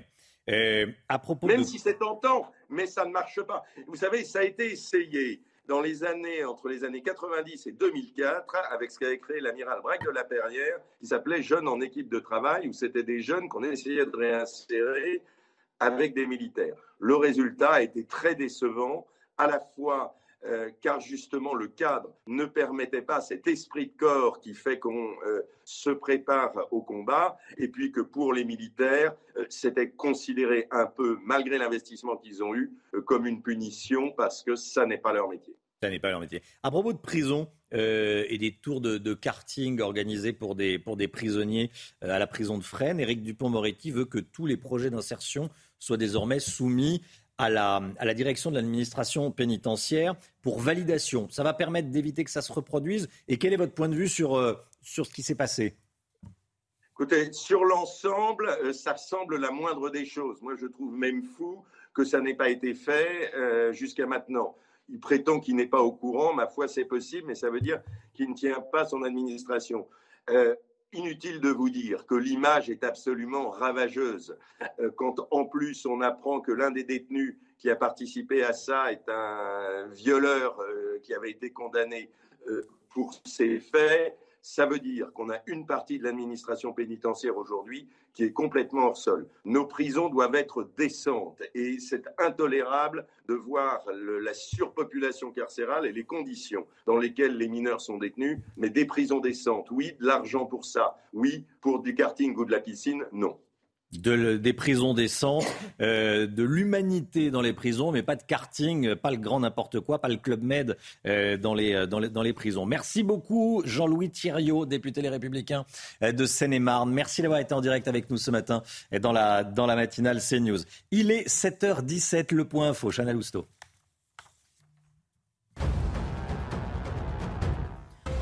Appris ces dernières heures. Dans le sud-ouest, des producteurs de canards et d'oies vont vider leur élevage pendant un mois cet hiver. Objectif éviter que la grippe aviaire ne se propage à nouveau. Il n'y aura donc aucun animal dans les élevages du 15 décembre au 15 janvier dans 68 communes de cette zone. Je rappelle que le sud-ouest fournit 40% du foie gras du pays. Près de 1300 migrants ont traversé la Manche en une journée. Ça s'est passé lundi et c'est du jamais vu. C'est le record du nombre de traversées illégales en une seule journée. Ces migrants étaient amassés sur 27 petites embarcations. Aux États-Unis, la sécheresse a révélé de nouvelles traces de pas de dinosaures. Elles, ont, elles, ont, elles sont apparues dans une rivière asséchée du parc Dinosaur Valley au Texas. Il s'agit de traces vieilles de 113 millions d'années. Cela pourrait être l'une des plus longues suites de traces de pas de dinosaures au monde. C'est impressionnant. Oui. Ah, c'est pas des petites traces. 113, 000. La grosse bébête, oui. Bon. Euh, le taux du livret A, il est à 2%. On en parle avec Eric de Ritmaten. Pourquoi on en parle? Parce que le, livret A a fait le plein cet été, Eric. Euh, la Caisse des dépôts n'avait pas vu ça depuis 13 ans. Les Français épargnent toujours plus. Et vous avez euh, les explications, les raisons, il y en a deux. Deux raisons à ce succès. Deux raisons. Alors, vraiment un taux qui a doublé. C'est mmh. la raison numéro un. C'est passé au mois d'août euh, de 1 à 2% Donc déjà, c'est très attractif. Et dès le mois de juillet, eh bien, les Français qui avaient encore un peu d'argent de côté se sont dit on va mettre sur le livret A. Résultat, vous allez voir 2 milliards 600 millions déposés en l'espace de, quelques jours. C'est du jamais vu depuis 2009. Hein. C'est vraiment la Caisse des dépôts n'en revenait pas. Alors, euh, ça va continuer parce que le livret A va rapporter plus encore. Vous savez que tous les six mois, il y a une révision du taux. Euh, c'est un, un, cocktail entre l'inflation et les taux interbancaires pondérés. Alors, c'est pour ça que ça fait monter le taux et c'est un peu obligatoire aujourd'hui, mais on est largement au-dessous de l'inflation. Parce que même si le taux allait à 3%, on risque d'avoir cette année 6 ou 7% d'inflation, donc on sera en dessous. Et c'est intéressant de voir si vous placez 1000 euros, par exemple, combien vous allez gagner? Bah, Je vous le dis tout de suite, pas grand-chose. Ça fera 20 euros à condition de ne pas toucher à cette somme pendant un an. Hein. donc voilà, 2%, ça fera 20 euros. Si vous laissez l'argent dormir, les 1000 euros, on reprend les 1000 euros, eh bien vous voyez, à la fin, au bout de 12 mois, s'ils ne sont pas placés, ils vous rapporteront, enfin, ils, resteront, ils resteraient 940 euros. S'ils vont sur le livret A, ils resteraient 960. Vous voyez la différence On va dire que ça amortit un petit peu l'inflation. Mais je terminerai par un point. Le problème, c'est quoi? C'est que euh, l'argent euh, de, cette, de ce livret A va au financement du logement social. Et bien entendu, ça entretient une spirale infernale parce que le logement social va donc augmenter. Les banques sont obligées de répercuter ce coût de rémunération du livret A. Vous voyez, on est vraiment dans une période où l'inflation entretient l'inflation. C'est ce qu'on appelle une spirale euh, infernale et on se demande vraiment comment on s'en sortira. Merci beaucoup Eric de Ritmaten. Toujours à propos d'argent, tiens, euh, Pierre Chasseret, vous allez nous bonjour Pierre, euh, vous allez nous parler juste après la, publicité de la, de la prime carburant. Hein. elle va passer à, à 30 centimes par litre à partir du 1er septembre. Tous les détails, ça va durer jusqu'en décembre. Restez bien avec nous. À tout de suite. La chronique auto avec vous, Pierre Chasseret. Bonjour Pierre. Bonjour Main. Pierre Chasseret, de 40 millions d'automobilistes, c'est officiel. La ristourne sur les carburants sera, bien prolongée jusqu'au 31 décembre. Euh, Pierre, vous avez le, détail. Hein. vous avez lu le, décret qui a été publié au JO, au ah, journal officiel. Épluché le décret du journal officiel. Et je peux vous dire que le début est sympa, la fin un peu moins. Ah. Alors, on va commencer déjà par la bonne nouvelle. C'est-à-dire qu'on va actuellement, depuis le 1er avril, on a 18 centimes de ristourne sur les carburants. On a beau ne plus les sentir vraiment, ils sont là. Imaginez le prix du litre avec 18 centimes de plus, ça fait peur. Eh bien, cette baisse va être amplifiée de 12 centimes supplémentaires. À partir du 1er septembre, on va passer à 30 centimes de baisse. Pour combien de temps, Romain? Pour deux mois uniquement. Septembre et octobre. Voilà, pour ces deux mois-là, 30 centimes de baisse. La bonne nouvelle. Donc 12 centimes euh, supplémentaires. de, donc on va le voir, il y aura une baisse de 12 centimes donc normalement dans la nuit du 31 août au 1er septembre. Hmm. Donc euh, et ça touchera tous les carburants. C'est ça qui est important, y compris l'éthanol notamment. En revanche, cette ristourne sera dégressive. Et alors là, c'est là que le bas blesse, c'est qu'à partir du 1er novembre, la ristourne ne sera plus que de 10 centimes. C'est-à-dire qu'on va passer de 30 centimes de baisse en septembre et octobre à 10 centimes en novembre et décembre. Et ensuite, terminato, plus rien. Ce sera fini à la fin de l'année. Le dispositif devrait, selon le décret, s'arrêter et les ristournes s'arrêter aussi. Ah oui, ça, c'est, ça, fera 20 centimes de plus, donc, quand on passera à 10 centimes. Euh, ça sera vraiment possible de, mettre fin à ce dispositif d'accompagnement maintenant qu'on est, on y est habitué hein? Alors, on a l'impression que c'est normal. On y est habitué, et puis, et puis alors là, il y a quelque chose qui colle pas. Moi, je me demande qui fait les textes, hein, parce que au bout d'un moment, quand on réfléchit à ça, regardez. Il devrait vous appeler avant de les faire. Franchement, on, pourrait les aider. Je leur conseille vraiment de me passer un petit coup de fil parce que ça, on sent tout que ça mal se passer. Regardez les vacances de la Toussaint. J'ai regardé les vacances de la Toussaint. Les vacances de la Toussaint, eh bien, figurez-vous que le 1er novembre, c'est-à-dire le moment où la baisse, la ristourne va passer de 30 centimes à 10 centimes, eh bien, ça tombe en plein milieu des vacances scolaires. Donc, je vous laisse imaginer un petit peu l'afflux qu'il va y avoir à la pompe, à la station-service, la veille de cette augmentation de 20 centimes. Et ça va être impossible à expliquer aux Français qu'il y a encore une ristourne. On aura une baisse de 30 centimes qui va passer à une baisse de 10 centimes. Mais pour les Français, ça fera une augmentation de 20 centimes pendant la nuit. C'est tout simplement inacceptable. On rajoute un petit point. Idem pour le 31 décembre. Il y aura encore une baisse de 10 centimes de l'État qui se passera à zéro au 1er janvier. C'est inacceptable. L'État mise vraiment sur une baisse du prix du baril, mais euh, c'est mal barilé tout ça. Très bon. Merci beaucoup. Merci beaucoup, Pierre, euh, Pierre Chasseret. CNews, 7h26. Le temps, Alexandra Blanc, on commence avec la, météo des plages. Le temps avec vous, Alexandra Blanc, vous nous emmenez à Ouistreham.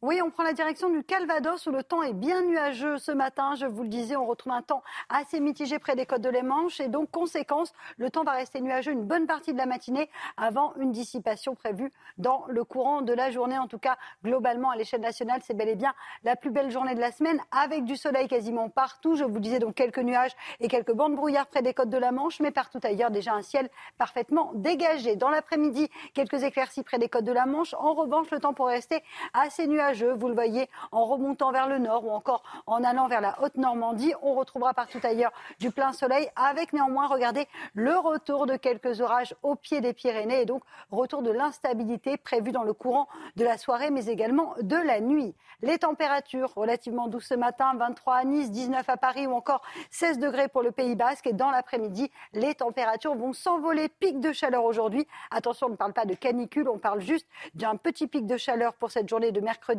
mais également euh, de jeudi. 33 degrés à Paris, on aura 35 degrés pour Toulouse, 34 degrés pour Bordeaux, avec un ressenti qui pourrait avoisiner les 39-40 degrés. On parle toujours d'un ressenti avec donc une différence entre la température ressentie et la température affichée sur votre thermomètre. Vous aurez 32 degrés à Lyon ou encore à Grenoble. La suite du programme, attention, les orages vont revenir avec donc des orages dès ce soir. On aura également des orages sur les régions de l'ouest jeudi. Les orages qui vont se décaler vendredi entre le nord et le nord-est. Et donc quelques journées d'orage attendues avec en prime une baisse des températures. On va perdre parfois jusqu'à 10 degrés. Ce sera le cas notamment dans le sud-ouest.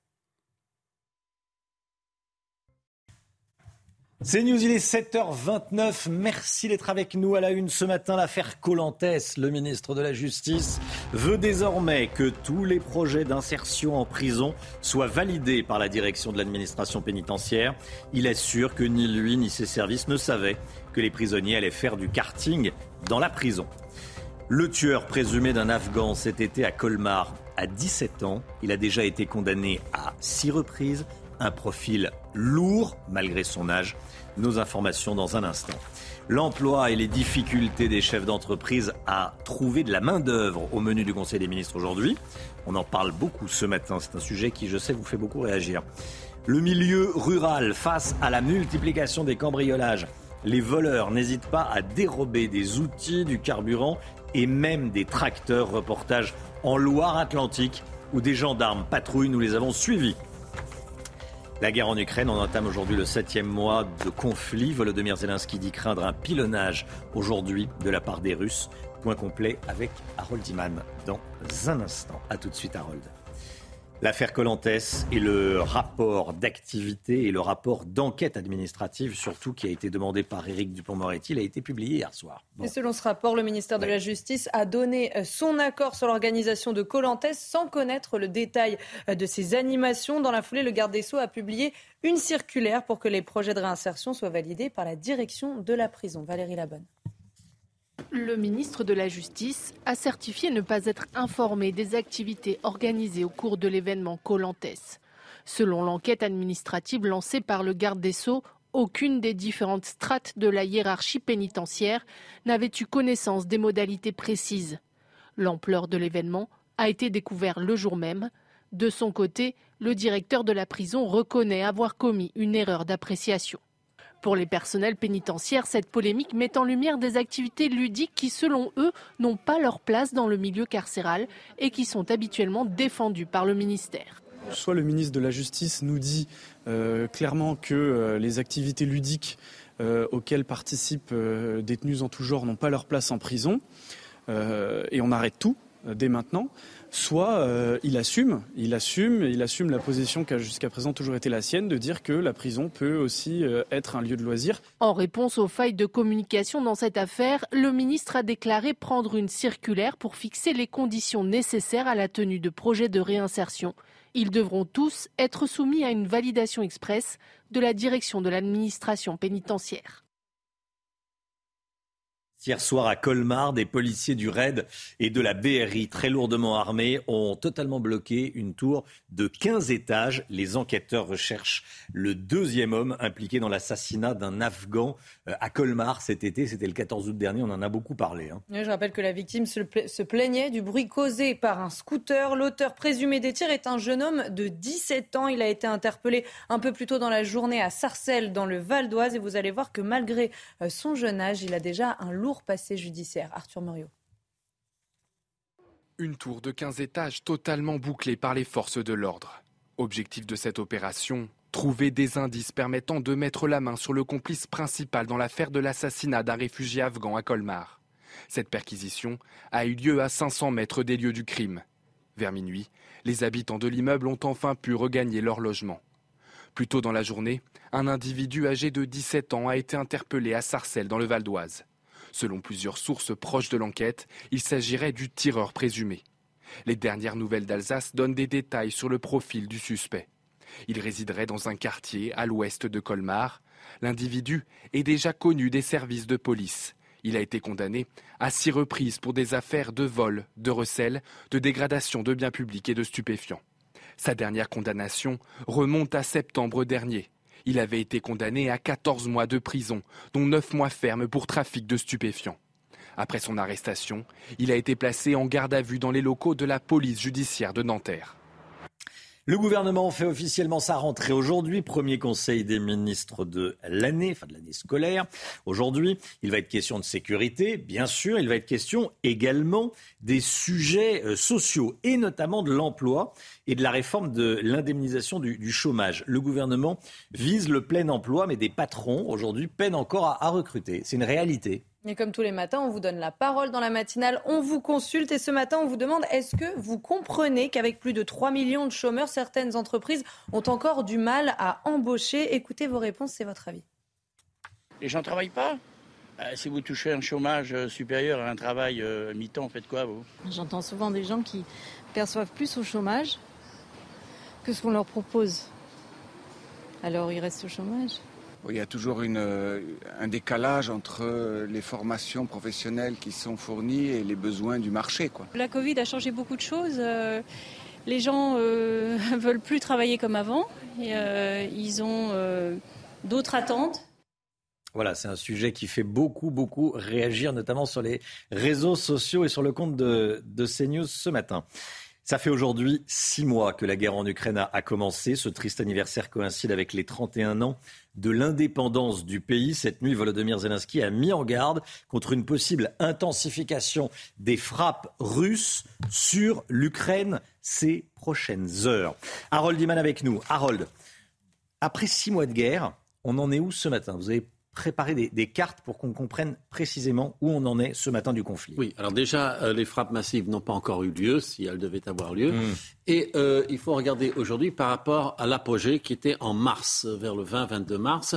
Vous aviez l'apogée de l'avancée euh, des forces russes. Vous voyez, ils occupaient toute la partie au nord de Kiev en un arc jusqu'à Kharkiv. Première ville Kiev, deuxième ville euh, Kharkiv. Et on pensait que ces deux villes allaient tomber. Elles ne sont pas tombées et les forces russes se sont retirées après avoir copieusement bombardé, même très très très à l'ouest, à Lviv, Ivano-Frankivsk. Et vous voyez tout l'appareil nucléaire, les points jaunes nucléaires qui sont répartis sur le territoire, sont plutôt à l'est et au sud. Bref, voilà comment c'était le 20 mars. Et maintenant, aujourd'hui, on regarde euh, la situation et euh, c'est à peu près la Première Guerre mondiale, guerre de tranchées, on se regarde et on se bombarde à l'artillerie, très peu d'avancées ni de reculades. Donc euh, ça, c'est aujourd'hui, les forces russes occupent la plus grande partie du Donbass. Ils ont fait leur jonction avec la mer, fait la jonction avec la Crimée, mais l'armée ukrainienne, elle lorgne la ville de Kherson, tout à fait en bas. Ça, c'est faisable. Ils font des petites avancées de quelques 500 mètres par jour, ici ou là. Le nombre de morts baisse par jour, mais quand même, les Russes euh, déplorent plus de 25 000 morts, mais c'est officieux de ne le dire pas. Et côté euh, ukrainien, 9 000 soldats morts. Harold Iman, merci beaucoup Harold. Restez bien avec nous sur CNews. Euh, on va parler dans un instant des pénuries de chauffeurs de bus scolaires. Il en manque 8000. Il va y avoir une, réunion de crise aujourd'hui. Qu'est-ce qu'on peut faire? 8000 chauffeurs de bus manquent à l'appel alors qu'il y a 3 500 000 chômeurs. On en parle dans un instant. Restez bien avec nous sur CNews. A tout de suite. 8h 20, 7h40, bienvenue à tous, bon courage si vous partez travailler. Il pourrait manquer euh, d'autocars pour euh, vos enfants à la rentrée. 8000 conducteurs de cars scolaires manquent à l'appel en France. Une pénurie qui s'explique par le manque d'attractivité du métier. Une réunion est organisée aujourd'hui à 18h à ce sujet au ministère de la Transition écologique. Il va falloir trouver des chauffeurs de car. Et seront présents le ministre du Travail, le ministre de l'Éducation nationale et le ministre en charge euh, des Transports. En attendant, pour bien comprendre la situation, voyez euh, ce reportage dans une société de transport à Tours. Régine Delfour, Solène Boulan, Arthur Muriot et Thibault Marcheteau. Voici notre simulateur de conduite. Euh, c'est un outil de travail qui nous permet d'une part d'assurer la formation de nos conducteurs, mais aussi d'aider au recrutement de nouveaux conducteurs. Des outils comme celui-ci, c'est peut-être la solution pour pallier le manque de conducteurs. Dans cette société de transport à Tours, on compte une centaine de cars scolaires. Mais à quelques jours de la rentrée, une dizaine de véhicules se retrouvent sans conducteur. Une pénurie qui s'explique par le manque d'attraction du métier, et ce, depuis plusieurs années. Depuis le Covid, euh, des personnes pendant cette période sont parties vers d'autres métiers. Les gens ont évolué, ont plus de difficultés par rapport aux horaires de travail, puisque aujourd'hui, euh, être conducteur de car, c'est commencer tôt le matin, finir tard le soir, avoir plus ou moins d'activités en cours de journée, parce qu'il y a bien un petit peu d'activité périscolaire pour euh, les piscines, mais ça reste des temps partiels. À l'image de Christophe, le secteur recrute aussi des profils en reconversion. Cet ancien peintre est devenu chauffeur d'autocar en 2019 et voit en ce métier de nombreuses opportunités, notamment pour les jeunes. Je pense que c'est un bon tremplin. enfin, pour les jeunes qui, qui, se lancent dans le métier, qui viennent d'avoir leur permis, c'est une bonne opportunité quand même de pouvoir commencer comme ça. Et par la suite, il y a moyen d'évoluer, mais il faut forcément commencer. Et il faut donner du temps, quoi, en fait. Et ça peut aller très vite. Hein. Dans la région Centre-Val de Loire, sur environ 2000 autocars scolaires, 150 conducteurs manquent encore à l'appel. Voilà, réunion de crise donc aujourd'hui au ministère de la Transition écologique. On parle beaucoup des vols et de l'insécurité en milieu urbain. Le milieu rural, et euh, on en parle beaucoup moins, est également victime de ces incivilités et de ces vols. C'est pour ça que je voulais qu'on en parle ce matin carburant volé, outillage volé, tracteurs volés, les fermes font face à une multiplication des cambriolages. Et la sécurité n'est pas souvent une priorité pour les agriculteurs puisque ça coûte euh, beaucoup d'argent. Alors pour les aider, des agents de sûreté spécialisés de la gendarmerie visitent les exploitations pour leur donner euh, des conseils. Reportage en Loire-Atlantique avec Michael Chaillot. Donc effectivement, là, vous avez tout ce qui est outillage euh, électroportatif et matériel, et tout ce qui est carburant aussi. Ah, voilà, donc c'est deux des risques majeurs. On vous suit. Et tout est stocké dans ce grand hangar ouvert aux quatre vents. Tracteur, carburant, outillage, 400 000 euros de matériel et très peu de sécurité, pour ne pas dire pas du tout.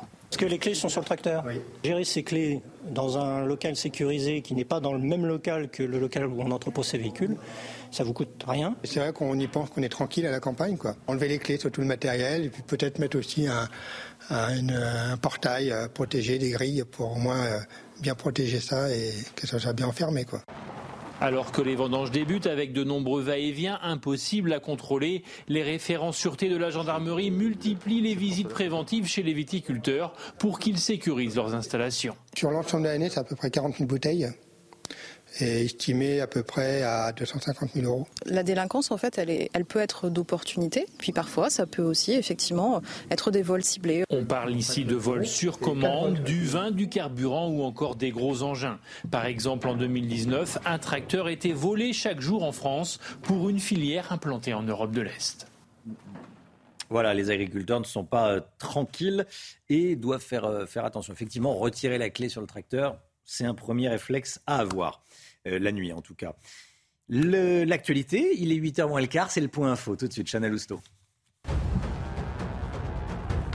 C'est un nouveau refus d'obtempérer qui vire au drame à Saint-Giron, en Ariège. Un motard s'est tué hier en essayant d'échapper aux gendarmes, gendarmes qui voulaient le contrôler puisque sa moto n'avait pas de plaque d'immatriculation. Le jeune homme de 20 ans a pris la fuite, mais dans sa course, il a lourdement chuté. Il est décédé dans l'ambulance.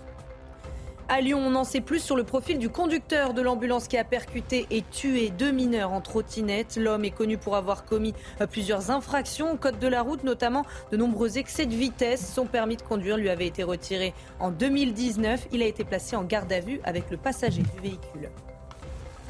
La guerre en Ukraine entre aujourd'hui dans son euh, septième mois de guerre. Ce triste anniversaire coïncide avec les 31 ans de l'indépendance du pays. C'est dans ce contexte que les États-Unis ont annoncé cette nuit une nouvelle aide militaire à l'Ukraine, 3 milliards de dollars. C'est la plus grosse enveloppe militaire américaine depuis le début de la guerre.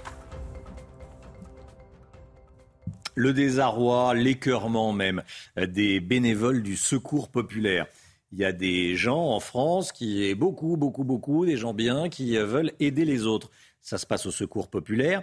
Eh bien, le Secours populaire a été cambriolé pour la septième fois depuis le mois de mars à Nérac, dans le Lot-et-Garonne. Les bénévoles euh, sont, furieux euh, et écœurés, je vous le disais. Les rayons des produits frais sont particulièrement ciblés. Hein. Oui, et il est difficile pour l'association de faire venir des vigiles ou d'installer des caméras. Vous allez le voir dans ce reportage signé Jérôme Rampenou dans les locaux du Secours populaire de Nérac, le rayon frais est presque vide. Les bâtiments ont été cambriolés une septième fois depuis mars. Pour les responsables et les bénévoles, c'est l'écœurement. Mais ça nous écœure, monsieur, pas scandaliser, c'est pire que ça.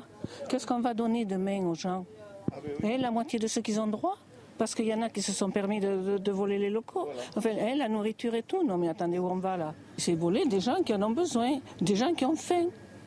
Pour la prochaine distribution, l'association qui fournit chaque semaine une aide alimentaire à une centaine de familles va manquer de produits. Jusqu'à maintenant, ils se sont attaqués, disons, à la partie euh, vestimentaire, où là, on pensait que c'était des gens qui étaient dans le besoin. Euh, mais là, on s'aperçoit, vu les quantités qui disparaissent, que ce n'est pas des gens dans le besoin. On avait de quoi, euh, normalement, on a de quoi fournir plus de 100 familles. Demain, voilà, ben, il n'y aura pas de produits frais. Il y aura uniquement des fruits, des légumes et des produits de l'Union européenne. Grâce aux partenaires et à la fédération, les stocks devraient être refaits assez rapidement. L'enquête, elle, a été confiée à la gendarmerie. Voilà, quand je vous parlais d'écœurement et de scandale. Euh, l'économie, avec vous, Eric de Ritmaten, avec cette perspective plutôt sombre de plusieurs instituts économiques, la France et l'Allemagne seraient les mauvais élèves de l'Europe. La France et l'Allemagne. Hein. Eric, euh, la France et l'Allemagne qui ne sont plus les, moteurs de l'économie européenne. C'est vrai, et c'est franchement un sacré bouleversement, un hein, Romain. nous qui avons été bercés par la grandeur allemande, son industrie, sa chimie, son automobile, ses automobiles. Bon, ben voilà, hmm. aujourd'hui, en plus, vous ajoutez la crise énergétique euh, avec euh, ces, règles environnementales très strictes. Et là, vraiment, euh, l'Allemagne est plombée. L'Allemagne a vraiment du mal avec son économie. D'ailleurs, Olaf Scholz l'a dit, hein, le chancelier, il craint, il redoute maintenant une récession. Le mot est, très fort avec le prix du gaz qui flambe. Vous savez, le gaz, je regardais les cours, il est à 300 euros le mégawattheure. Ça vous dit peut-être rien, mais c'est 15 fois plus que les 10 dernières années. 15 fois plus, c'est le prix du gaz. Et là, les Allemands en souffrent énormément. Ça, c'est pour l'Allemagne. La France, on n'en est pas là. On sait que le gaz, on s'en sort plutôt bien. Le pétrole et le nucléaire, bon, disons que les, les conséquences sont terribles, mais c'est moins grave en France. Le problème de la France, c'est le bouclier tarifaire. Et là, euh, je lisais le rapport euh, du rapporteur général du budget, Jean-René Cazeneuve, hein, qui est LREM, et il disait attention, euh, il va falloir arrêter toutes ces aides. Ça va très loin, notamment avec les cours du gaz dont je vous parlais. on en est quand même déjà à 4 milliards 700 millions d'euros d'aide pour 2022. Hein. Et donc pour 2023, ce ne sera pas possible de continuer, surtout si les perspectives de hausse continuent comme ça. En, gros, l'État ne pourra pas supporter cela. Et c'est pourquoi les économistes de Standard Poor's, l'Institut Standard Poor's, la banque commence à paniquer. Le couple franco-allemand file du mauvais coton, hein, c'est vraiment ce qu'on peut lire, et ça risque d'entraîner l'Europe dans la récession. Voilà, la récession, il hein, faut le rappeler, ce sont deux trimestres euh, successifs, de, récession avec un PIB qui baisse dans deux trimestres successifs. Le T3, le trimestre 3, bon, ça va être en baisse le trimestre 4. Pour l'instant, on ne sait pas, mais a priori, ça devrait être en baisse également. D'où la récession. Vous voulez dire, Eric, que le moteur ne fonctionne plus, c'est ça? Alors oui, pendant longtemps, l'Europe a été tirée hein, par la France et l'Allemagne. Les autres pays d'Europe bon, sont un peu étales, si l'on peut dire. Hein. C'est-à-dire que euh, c'est vrai que la croissance est très faible. Mais là, le problème vient vraiment de la France et de l'Allemagne. Ça fait déjà deux mois que les, productions, la production, les ventes baissent. D'ailleurs, vous avez un indice euh, PMI hein, qui le montre aujourd'hui. Automobile, matériaux, tourisme, immobilier sont au ralenti surtout en Allemagne. Hein. En France, on a la chance d'avoir euh, le, le, tourisme qui marche bien, mais il y a une vraie chute de l'activité dans toute la zone euro, mais surtout en France et en Allemagne. Ce qui a tout gâché, et ça je terminerai par là, c'est cette sale guerre hein, dont nous parlait euh, Harold Iman, parce qu'après la crise Covid, les choses repartaient, les indicateurs étaient au vert, ça allait plutôt bien, mais maintenant euh, la banque Commerzbank, la banque allemande, la Commerzbank dit on est vraiment à la veille d'une récession pour cet hiver, il n'y a qu'une seule issue, c'est que la guerre se termine très vite, on vous a parlé aussi hier de l'euro. C'est vrai que l'euro est très faible, c'est une mauvaise nouvelle. La bourse baisse, mais ça pourrait être ensuite un atout parce que si l'euro est faible et que l'économie repart après la guerre, on sera compétitif en Europe. Donc il ne faut pas être complètement pessimiste. Mais le problème, c'est que les pays sont très endettés, les pays surtout comme la France et l'Allemagne. La dette est énorme. Il faut vraiment se mettre à la diète et je dirais une diète qui concerne la France en tête. Merci beaucoup, Éric de Ritmaten. La sécurité, il en sera question lors du Conseil des ministres, le premier euh, de la rentrée de cette année 2022-2023, euh, premier Conseil des ministres aujourd'hui. Programme chargé du gouvernement, évidemment, sécurité, mais également les questions sociales. Euh, le gouvernement vise le, plein emploi. Il veut revoir les règles d'indemnisation du chômage. Ça, c'est toujours très sensible. La retraite également. Tiens, il va y avoir du, changement. On va en parler avec vous, Paul Sugy, dans, dans un instant. À tout de suite. 7h52, la rentrée s'annonce chaude. Paul Sugy, très chaude même pour le gouvernement, qui donne l'impression de prendre tous les sujets à bras le corps. En même temps, énergie, pouvoir d'achat, régalien. Même si pour l'exécutif, euh, pour l'heure, l'exécutif semble fragilisé par la vive polémique que tente d'éteindre Éric Dupont-Moretti. Hein.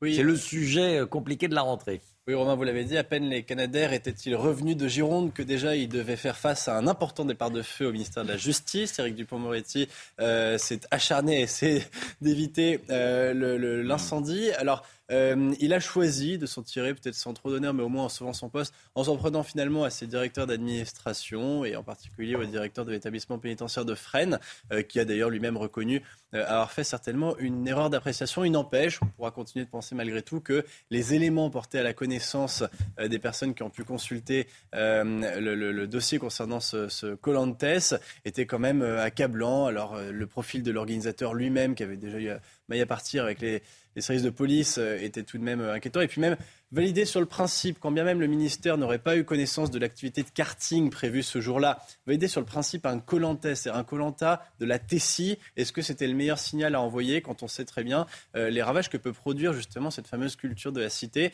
sur les profils de personnes qui sont susceptibles de se retrouver un jour dans la prison? Alors, quand on se compare, on se console. Eric Dupont-Moretti pourra se dire qu'il n'est pas le plus mal au gouvernement. Là, c'est Clément Beaune qui a pris un coup sur le bec de la part du patron en personne, Emmanuel Macron, qui a fait savoir que euh, le projet de régulation des vols en jet privé n'était pas du tout euh, à l'ordre du jour de l'agenda euh, présidentiel.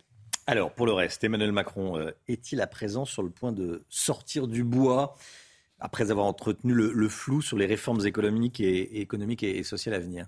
Eh ben, Est-ce qu'il va mettre ses billes sur la table. Oui, après une phase d'immobilisme un peu sur ces sujets, une phase dans laquelle on a pu entendre un petit peu eh bien, tout et son contraire, on se demandait finalement qu'est-ce qui allait véritablement accoucher en matière euh, de réforme du chômage et de réforme des retraites, qui sont les deux grands sujets qui risquent de devenir très chauds euh, pour la rentrée euh, sociale et politique.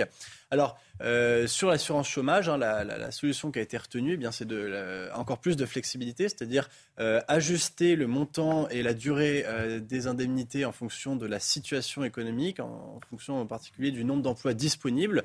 En clair, plus il y a d'emplois sur le marché et moins les chômeurs eh bien, seront aidés par l'État. Alors, ça fera partie des sujets qui seront certainement très contestés par la gauche, à la fois syndicale et parlementaire. Déjà une journée syndicale qui est prévue le, le 29 septembre, une journée de grève partout en France, et puis évidemment, au Parlement, on attend que ça, d'en découdre euh, sur les sujets qui ont fait peut-être euh, le plus creuser euh, la différence entre le gouvernement et son opposition de gauche à l'Assemblée nationale.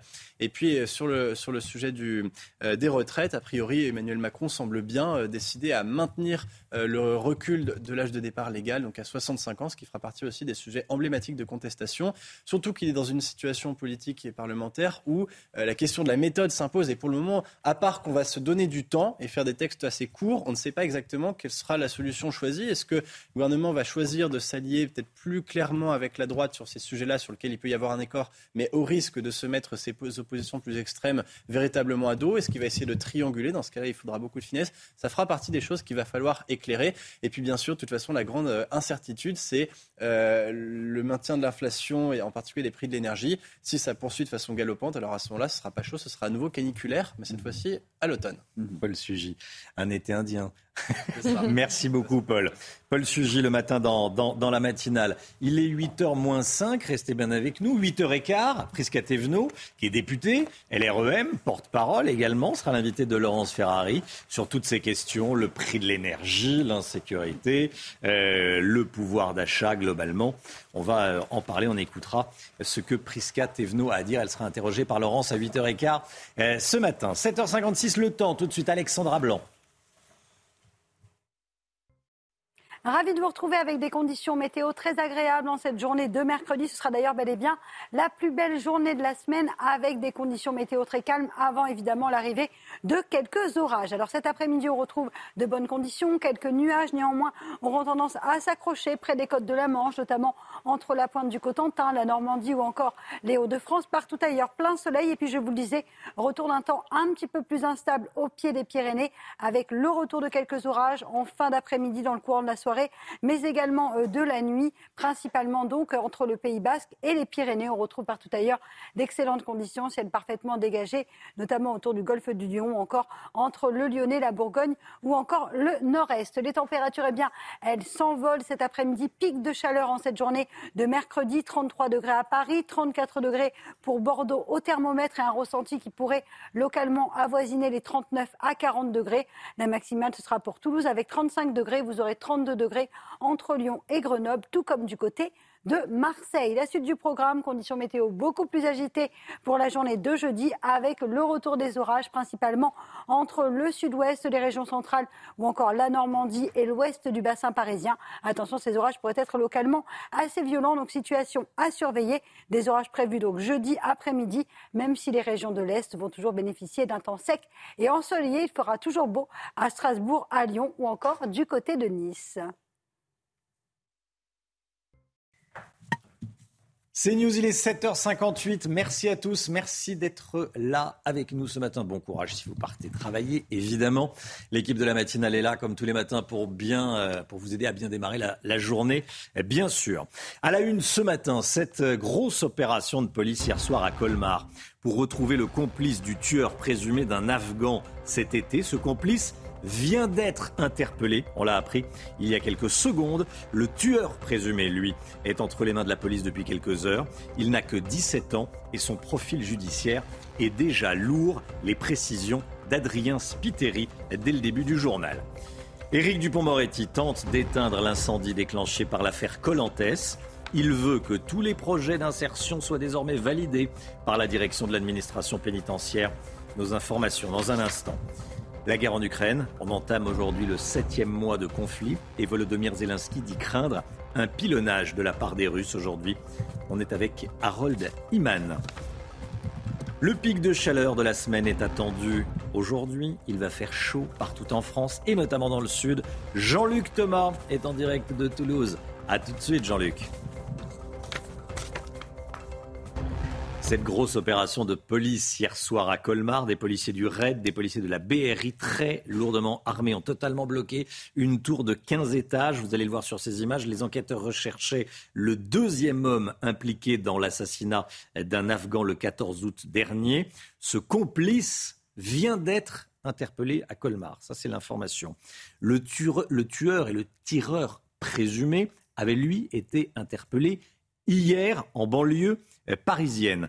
Cet homme, ce jeune homme, n'a que 17 ans. Il a été interpellé à Sarcelles, dans le Val d'Oise. Adrien Spiteri avec nous pour les toutes dernières informations. Déjà, Adrien, qu'est-ce qu'on sait de l'opération de police de, de cette nuit?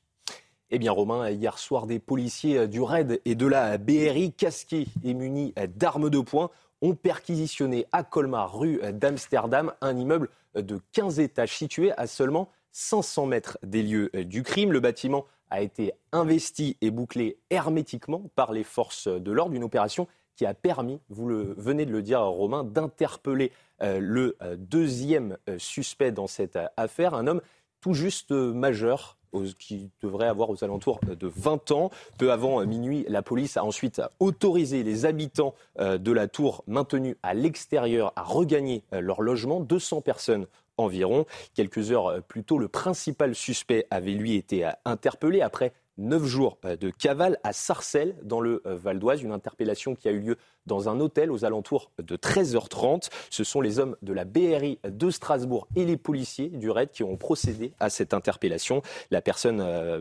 interpellée a été placée ensuite en garde à vue hmm. au tribunal de Nanterre. Voilà, ce suspect de 17 ans qui aurait tiré, c'est lui qui aurait tiré, euh, et donc un, jeune homme, qu'est-ce qu'on sait de son, profil? Il a déjà un, lourd passé judiciaire à seulement 17 ans. Hein. Oui, vous venez de le dire, Romain, la personne interpellée est seulement âgée de 17 ans. Il réside dans un quartier qui est situé à l'ouest de Colmar. Et selon les dernières nouvelles d'Alsace, l'homme est un multirécidiviste, puisqu'il a été condamné déjà à six reprises pour des affaires de vol, de recel, de dégradation de biens publics, mais aussi de trafic de stupéfiants. Et justement, sa dernière condamnation pour trafic de stupéfiants, elle remonte à septembre 2021. Il avait alors été condamné à 14 ans de prison, dont 9 ans ferme. Merci beaucoup, Adrien. L'affaire Colantas, euh, Colantes. Le rapport d'enquête administrative demandé par Éric Dupont-Moretti a été publié hier soir. Selon ce rapport, le ministère de la Justice a donné son accord pour l'organisation de Colantes sans connaître le détail des animations. Hein. Et dans la foulée, le garde des Sceaux a publié une circulaire pour que les projets de réinsertion soient validés par la direction des prisons. Valérie Labonne. Le ministre de la Justice a certifié ne pas être informé des activités organisées au cours de l'événement Colantes. Selon l'enquête administrative lancée par le garde des Sceaux, aucune des différentes strates de la hiérarchie pénitentiaire n'avait eu connaissance des modalités précises. L'ampleur de l'événement a été découverte le jour même. De son côté, le directeur de la prison reconnaît avoir commis une erreur d'appréciation. Pour les personnels pénitentiaires, cette polémique met en lumière des activités ludiques qui, selon eux, n'ont pas leur place dans le milieu carcéral et qui sont habituellement défendues par le ministère. Soit le ministre de la Justice nous dit euh, clairement que euh, les activités ludiques euh, auxquelles participent détenus en tout genre n'ont pas leur place en prison, et on arrête tout dès maintenant soit il assume, il assume, il assume la position qui a jusqu'à présent toujours été la sienne, de dire que la prison peut aussi être un lieu de loisir. En réponse aux failles de communication dans cette affaire, le ministre a déclaré prendre une circulaire pour fixer les conditions nécessaires à la tenue de projets de réinsertion. Ils devront tous être soumis à une validation express de la direction de l'administration pénitentiaire. À Lyon, on en sait plus sur le profil du conducteur de l'ambulance privée qui a percuté deux mineurs en trottinette euh, et qui les a tués. Les deux adolescents de 15 et 17 ans sont morts pratiquement sur le coup. Le conducteur est, connu pour avoir commis plusieurs infractions au code de la route. Hein. Il y a notamment de nombreux excès de vitesse. Romain, son permis de conduire lui avait été retiré en 2019. Il conduisait avec un permis probatoire. Il a été placé en garde à vue ainsi que le passager de l'ambulance. Arthur Muriot et Thibault Marcheteau.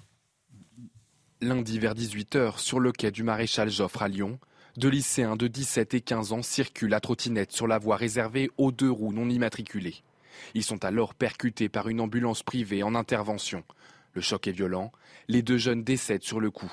Sur place, les témoins de l'accident sont choqués. J'ai vu les secours, le SAMU, les ambulances qui faisaient les gestes. Vous savez, quand le cœur de quelqu'un s'est arrêté, on, remplace son cœur et ses poumons avec euh, les mains. Et ils ont fait ça sur les deux petits jeunes euh, de la trottinette et bah, à la fin de l'histoire, ils, les ont recouverts d'un drap blanc et bah, c'est fini quoi. Au moment des faits, l'ambulancier roulait avec un permis probatoire sur lequel il ne lui restait plus que deux points sur huit.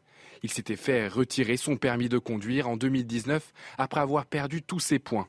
Le parquet de Lyon confirme qu'il est connu pour avoir commis plusieurs dizaines d'infractions au code de la route ces dernières années après avoir réalisé un test d'alcoolémie qui s'est avéré négatif, il a été placé en garde à vue afin d'examiner les circonstances exactes de cette collision mortelle. Emmanuel Macron en visite officielle en Algérie à partir de demain. Le président de la République euh, va y rester trois jours. Objectif, selon l'Élysée, refonder et développer durablement la relation entre Paris et Alger. Et parmi les thèmes qui seront abordés, il sera question des OQTF, des obligations de quitter le territoire français. Écoutez Robert Ménard, maire de Béziers à ce sujet. Il est nécessaire, si on doit obtenir par exemple que, les autorités algériennes acceptent de, euh, de, recevoir leurs ressortissants qui sont condamnés en, France, si sur ce dossier-là, ce voyage permet d'avancer, c'est une bonne chose. Si ce voyage est une nouvelle occasion de se de s'abaisser euh, devant un, régime algérien qui représente tout le monde sauf les Algériens eux-mêmes. Non. Oui, si c'est pour parler d'égal à égal. Non, si c'est pour s'abaisser devant le gouvernement algérien. Mm, mm. Une ristourne pour ceux qui acceptent de laver leur linge, d'utiliser leur lave-linge pendant les heures creuses. C'est ce que veulent mettre en place les autorités britanniques. Chacun s'organise. Euh, il va y avoir de grosses difficultés euh, concernant les prix et l'approvisionnement en énergie cet hiver. L'objectif de ce que propose Londres, c'est atténuer les risques de coupure d'électricité. Hein. Et lave-linge, lave-vaisselle, séchoir ou encore console de jeux vidéo, les consommateurs pourraient recevoir 6 livres par kilowattheure utilisé en heure creuse et donc en faisant euh, moins fonctionner leurs appareils entre 17 euh, et 20 heures. Toutes les explications de notre correspondante à Londres, Sarah Menaille. Les ménages britanniques sont incités à faire attention à leur consommation d'énergie et ce, eh bien, afin d'éviter toute coupure d'électricité dans le pays l'hiver prochain. Les bons élèves pourraient même être récompensés de ristournes, c'est ce qu'a annoncé le gouvernement britannique. Il faut dire que depuis quelques jours, la situation énergétique du pays inquiète. La guerre en Ukraine a de lourdes conséquences sur le Royaume-Uni, très dépendant du gaz russe. Alors dans les prochaines semaines, les prix de l'énergie ici en Grande-Bretagne vont continuer à grimper. Ils vont même doubler en un an. Le prix moyen de l'énergie pour un foyer britannique sur une année va monter jusqu'à 7000 euros par famille. Alors le ministre des Finances, Nadim Zahavi, dit travailler sur différentes mesures pour alléger la note, mais ces mots ne rassurent pas vraiment. Pour les ménages britanniques, l'hiver va être rude. Ça fait aujourd'hui six mois que la guerre en Ukraine a, commencé. Cet anniversaire, triste anniversaire, coïncide avec les, les 31 ans de l'indépendance du pays. Et cette nuit, Volodymyr Zelensky a pris la parole. Il a mis en garde ses concitoyens contre une possible intensification des frappes russes en ce jour de fête nationale ukrainienne. Écoutez. Chers Ukrainiens, ce mercredi est un jour important pour nous tous et par conséquent, il l'est aussi pour nos ennemis. Nous devons être conscients que les hideuses provocations russes et les frappes brutales sont possibles. Les forces armées ukrainiennes, nos services de renseignement et nos services spéciaux feront tout pour protéger notre peuple autant que possible et nous répondrons certainement à toute manifestation de la terreur russe. Mais merci de respecter scrupuleusement les règles de sécurité. Harold Diman avec nous à propos de, sécurité. Harold, on est en train de préparer la visite de l'AIEA, l'Agence internationale à l'énergie atomique, euh, sur la centrale de Zaporizhia, qui a été plusieurs fois visée. On continue de jouer avec le feu avec cette centrale. Oui, vous dites le feu, c'est le feu nucléaire. Hmm. C'est ça le problème.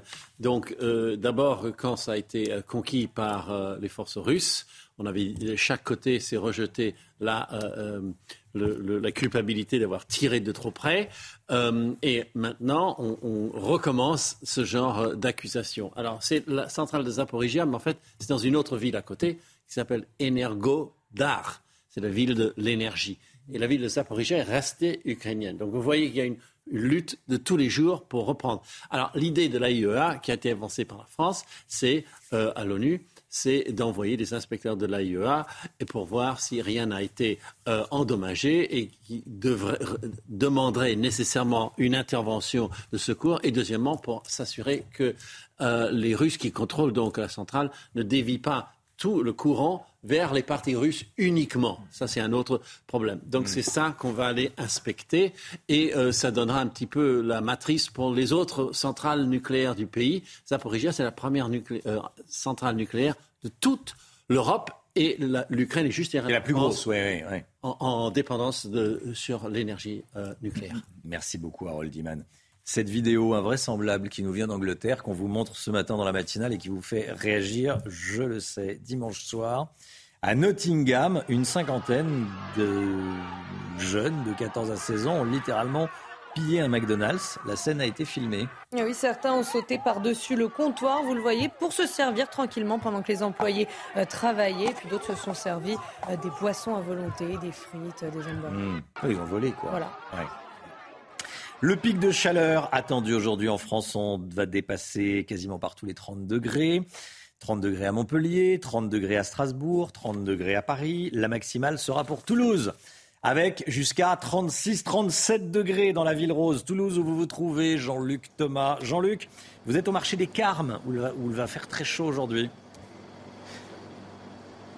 Oui, il va faire euh, très chaud, mais euh, c'est un des trois marchés euh, qui est en fait couvert ici dans la ville de, Toulouse, et donc les gens viennent plus facilement parce que il fait forcément un petit peu plus frais. Et un marché qui a ouvert maintenant d'ici une dizaine de minutes, mais vous le disiez, il va faire 36-37 degrés dans différentes villes d'Occitanie, que ce soit Auch, Carcassonne ou Albi. Et ce qu'il faut savoir, c'est que ce matin, eh bien là, il fait 23 3 degrés, donc il fait encore euh, bon.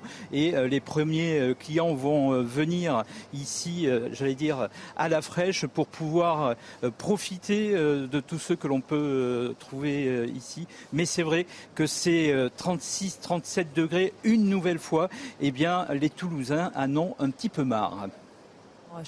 Merci beaucoup Jean-Luc Thomas en direct du marché des Carmes. Voilà, jusqu'à 36-37 degrés. Aujourd'hui, à Toulouse. Cette information que je vous donnais dès le début du, euh, journal à 8 heures, on l'a appris euh, quelques secondes avant 8 heures. Le deuxième homme recherché dans l'affaire de l'assassinat d'un Afghan, vous savez, à, Colmar, cet été, le 14 août a été interpellé, complice interpellé, ce qui veut dire que les deux principaux suspects sont sous les verrous. Le, jeune homme suspecté d'avoir tiré avait été arrêté hier. Le deuxième a été arrêté ces dernières heures. Voilà, donc la police a fait son, travail. Maintenant, on va chercher à bien comprendre qui a fait quoi. Euh, celui qui avait été arrêté hier, qui est suspecté d'être le tireur, a, que 17 ans. Hein. Il a que 17 ans et il a été déjà condamné à six reprises. La dernière condamnation, c'était en septembre 2021. Il avait été condamné à 14 mois de prison, dont 9 mois fermes. Ça, c'était sa dernière condamnation. Voilà le, profil du principal suspect, celui qui a été interpellé hier. Cette information qu'on vous donnait donc à 8 heures. Prisca Thévenot, député La République En Marche, est l'invité de Laurence Ferrari dans un instant. À tout de suite. C'est News, il est 8h14. Dans un instant, Laurence Ferrari, vous recevrez Prisca Thévenot, députée Renaissance et également euh, porte-parole du parti et, du groupe à l'Assemblée nationale. C'est dans quelques instants, juste après le point info avec Chana Lousteau. Dans le sud-ouest, des producteurs de canards et d'oies vont vider leur élevage pendant un mois cet hiver. On vient de l'apprendre. Objectif éviter que la grippe aviaire ne se propage à nouveau. Il n'y aura donc aucun animal dans les élevages du 15 décembre au 15 janvier dans 68 communes de cette zone. Je rappelle que le sud-ouest fournit 40% du foie gras du pays. Près de 1300 migrants ont traversé la Manche en une journée. Ça s'est passé lundi et c'est du jamais vu. C'est le record du nombre de traversées illégales en une seule journée. Ces migrants étaient amassés sur 27 petites embarcations. Et puis aux États-Unis, la sécheresse a révélé de nouvelles traces de pas de dinosaures. Elles sont apparues euh, dans une rivière asséchée du parc Dinosaur Valley au Texas. Il s'agit de traces vieilles de 113 millions d'années. Cela pourrait être l'une des plus longues suites de traces de pas de dinosaures au monde. 8h15, Prisca Thévenot est votre invité, Laurence Ferrari. Bonjour Prisca Thévenot. Bonjour. Bienvenue dans la matinale de CNews. Le garde des Sceaux a décidé de revoir les conditions d'organisation des activités en prison, conséquence du scandale des séances de karting organisées au beau milieu de l'été dans la prison de Fresnes. Bien entendu, il dit qu'il n'a pas été informé, il pointe du doigt le directeur euh, de la prison de Fresnes, mais pas sûr que cela suffise à atténuer l'impact catastrophique de ces images. D'autant qu'on a appris que parmi les détenus qui ont participé à ces jeux Colantes, l'un avait été condamné à 10 ans de prison pour viol, euh, pour trafic de stupéfiants, et l'autre pour meurtre. Est-ce que vous avez pensé à la réaction des familles? Des victimes euh, qui ont vu ces images. Bien sûr, et c'est la première chose euh, qui nous est venue en tête, c'est de penser bien évidemment ce qu'avaient pu ressentir ces victimes, ces familles, mais également l'ensemble de la société française qui s'interroge mhm. sur ce genre d'événements qui sont en réalité de l'attraction. Maintenant, ce que les événements de Fresnes doivent aussi questionner, c'est les missions, les enjeux de la prison. Et c'est ça que nous devons aujourd'hui pointer du doigt et regarder avec attention. Pourquoi? Parce qu'aujourd'hui, la prison reste encore, dans beaucoup de cas, une école de la récidive. Un lieu où il fait bon apprendre à comment devenir un grand délinquant, un grand bandit. Et donc, c'est l'échec de des cinq ans que vous venez de passer eh au ben, pouvoir avec Emmanuel Macron. Il faut pouvoir y regarder pleinement oui, la prison. C'est une école de la récidive, c'est pas une école de réinsertion. Ça reste encore, et c'est pour ça que nous devons pouvoir regarder pleinement les choses, sans dogmatisme, mais également sans fausse pudeur. La prison, c'est un lieu où on est sanctionné, c'est fait, on est enfermé, mais c'est aussi un lieu où on doit être, on doit pouvoir se réinsérer par des activités. Non, mais tout le monde est d'accord sur le constat. Oui, mais il faut le faire. Pourquoi eh personne n'a eu le bon sens de se dire, en voyant euh, ce qui se passait, parce que les cartes ne euh, sont pas arrivées euh, par, par, télétransportation. Ils sont entrés dans la prison. Il s'est passé un mois entre fin juillet, où ces jeux ont été organisés, et le moment où elles sont diffusées sur les réseaux sociaux. Il n'y a personne dans l'administration pénitentiaire, au cabinet du ministre, qui s'est dit mais ça ne peut pas, ça ne peut pas être comme ça. C'est la raison pour laquelle une enquête a été diligentée pour voir où il y avait eu des manquements sur cette chaîne de validation et sur cette chaîne où on pouvait faire arrêter les choses. Le ministre d'hier s'est prononcé en disant que les procédures allaient être vues, mais je pense que sur ce sujet, voyons plus large et reposons les questions et les enjeux de la prison. Lutter contre le super, super, superpeuplement pardon, carcéral, c'est l'enjeu des cinq dernières années. Ça le sera aussi sur les Bah cinq oui. prochaines années, mais également donner plus de moyens Promesse à non notre tenue justice. d'Emmanuel Macron de euh, construire 15 000 places de Ah prison. non, c'est- fait pour le coup. C'est non, fait pour le non, coup. Il y en a à Il y peine a 3 plus 000 de- qui sont sortis de, Et tout à fait. Et les autres sont euh, engagés dans le dernier vous- quinquennat. Donc, euh, Parce que vous le savez très justement aussi, et parce que vous recevez aussi de nombreux élus locaux sur vos plateaux, l'enjeu, c'est pas simplement de dire qu'on va les construire, c'est de trouver où on va les construire. Et ça, c'est la première fois qu'on a réussi à le faire. Mais c'est jamais de votre faute, en fait. Là, le ministre, il n'est pas responsable, il n'est pas coupable, il ne savait pas. Euh, les places de prison, bah non, on n'y arrive pas, ce sont les élus locaux. En fait, vous êtes au pouvoir depuis bien, bientôt 5 ans, même presque 6. Est-ce qu'il n'est pas le temps d'agir? Eh bien justement, il y a vous savez, quand le lait se répand sur la table, il y a deux façons de faire les choses. Soit on le regarde se répandre et on commente la façon dont il se répand, la vitesse à laquelle il se répand, ce qu'il mouille, ce qu'il dégrade, soit on agit concrètement et on fait en sorte que ça ne se reproduise plus. Et donc oui, la deuxième solution, elle est compliquée, elle est responsable, elle prend du temps, mais nous y sommes engagés. Nous le av- nous l'avons fait pendant cinq ans, nous allons continuer à le faire. 30% d'augmentation des budgets de la justice, ça n'a jamais été fait. On jugera Mettre en place faits. des rénovations de prison et des nouvelles euh, cellules de prison, ça n'a jamais été fait. Nous sommes en train de le faire. Ça a déjà été fait quand même. Euh, On cette qu'avant Emmanuel Macron, euh, il y a des gens qui avaient rénové les, les places de prison. Le Rassemblement national demande la démission d'Éric Dupond-Moretti.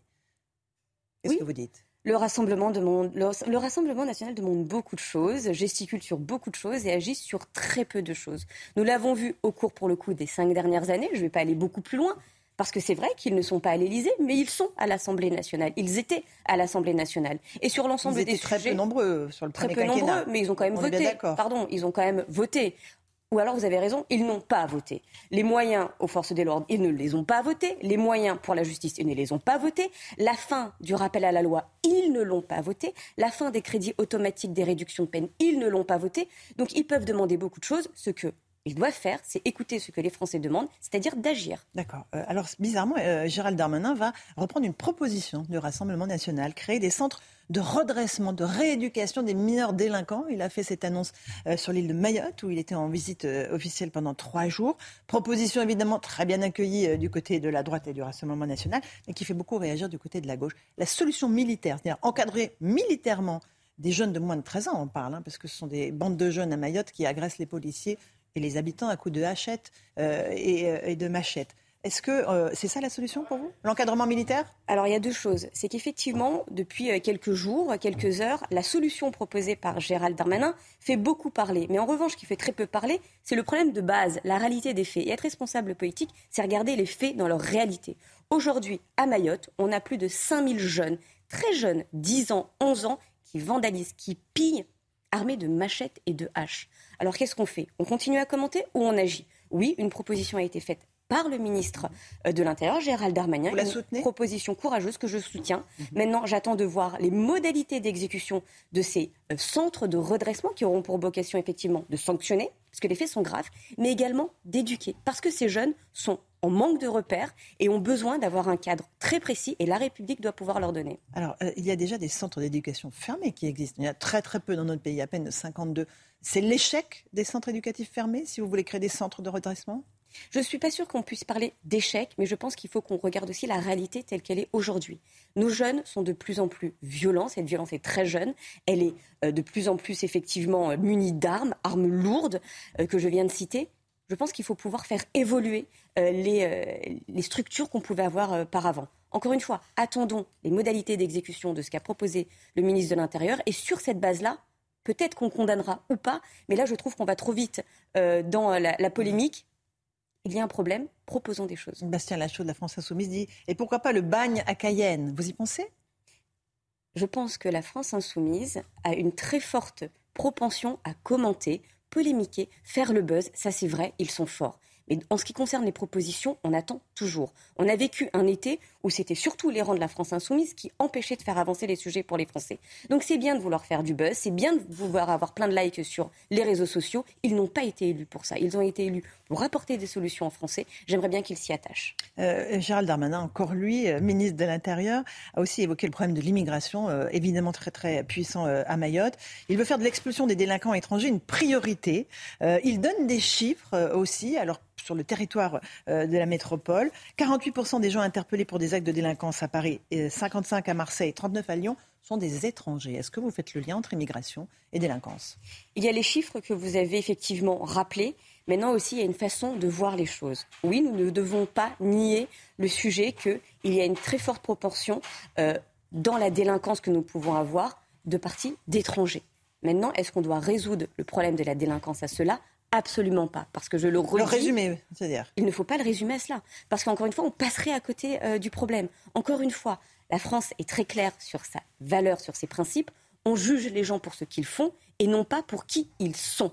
D'accord, mais Gérald Darmanin continue d'imposer son thème sécuritaire alors que euh, la loi a été repoussée à quand? Quand est-ce que euh, cette loi sur l'immigration va être, elle va être débattue au Parlement? Mais alors euh, avant qu'elle ne passe vraiment devant les députés, il va se passer un peu de temps, non? Permettez-moi, on ne va pas reprocher au ministre de l'Intérieur d'avancer et de se mobiliser et de s'engager sur des sujets de sécurité. Mhm. C'est son rôle, heureusement qu'il le fait, et tant mieux. Avec des propositions plus à droite, tu meurs. Hein. Mais pourquoi la sécurité serait un thème de droite? Moi, je mhm. suis euh, profondément de gauche, je viens de la social-démocratie, et oui, euh, une des premières libertés en France, c'est de vivre en sécurité. Et nous devons nous y atteler. Aujourd'hui, effectivement, sur les bancs de la gauche, ben, on a l'impression que ça ne les concerne pas, sauf que si, ça nous concerne parce que c'est un des sujets importants pour les Français. Bien sûr. Euh, le pouvoir d'achat, c'est aussi un sujet extrêmement important pour les Français, rentré compliqué avec des hausses euh, de prix sur les cantines scolaires, 5 à 10 sur les fournitures. Euh, est-ce que ça sera au Conseil des ministres tout à l'heure? Est-ce que, évidemment, la loi pouvoir d'achat a été votée cet été, mais est-ce qu'il y a de nouvelles mesures qui vont voir le jour? Une nouvelle prime était envisagée par Bruno Le Maire à l'automne? Est-ce que vous en savez plus? Vous pouvez nous en dire Alors, plus? Effectivement, déjà, on rappelle que 20 milliards d'euros d'aide ont été votés cet été pour préparer cette rentrée sous différents aspects, la poursuite des boucliers tarifaires, l'augmentation de la ristourne à la pompe, mais également pour aider nos plus fragiles, notamment nos retraités et nos étudiants. Maintenant, soyons très clairs. Il va falloir aussi, en plus de ces mesures de court terme, conjoncturelles, avoir des mesures de moyen long terme, et notamment sur le sujet de la sobriété énergétique, qui sera à l'ordre du jour de cette rentrée et euh, du Conseil des ministres. Parce que travailler sur notre indépendance, notre souveraineté énergétique, mmh. c'est aussi travailler pour le pouvoir d'achat des Français. Alors, euh, la sobriété énergétique, ça veut dire quoi? Eh bien, euh, le plan va être travaillé justement. Alors encore une fois, mais non, mais concrètement, ça veut dire quoi mais Concrètement, ça va être proposé. Agnès Pannier-Runacher travaille dessus. Ils ont planché tout l'été dessus. Je pense que ça ne vous a pas échappé. Je suis porte-parole du groupe de la majorité. Je ne suis pas ministre en charge de l'écologie. Ça va être discuté. Je suis sûre que ça sera discuté aussi sur les jours, les semaines à venir. Attendons de voir ce qu'il en est. Mais soyons très clairs.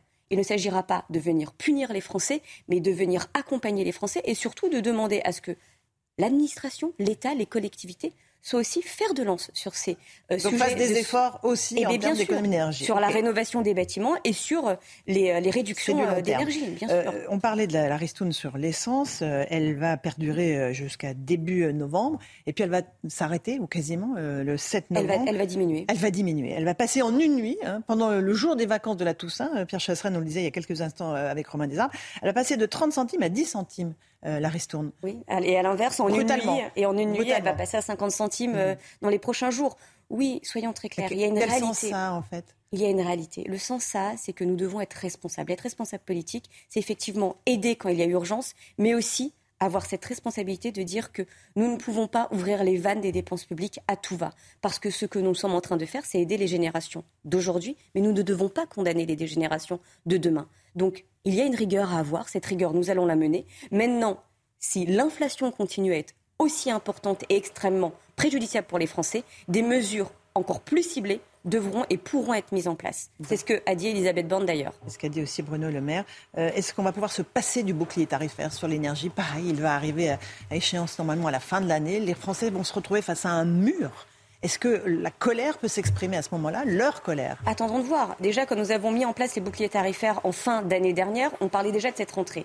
On voit que les boucliers tarifaires sont encore là parce que les Français en ont besoin.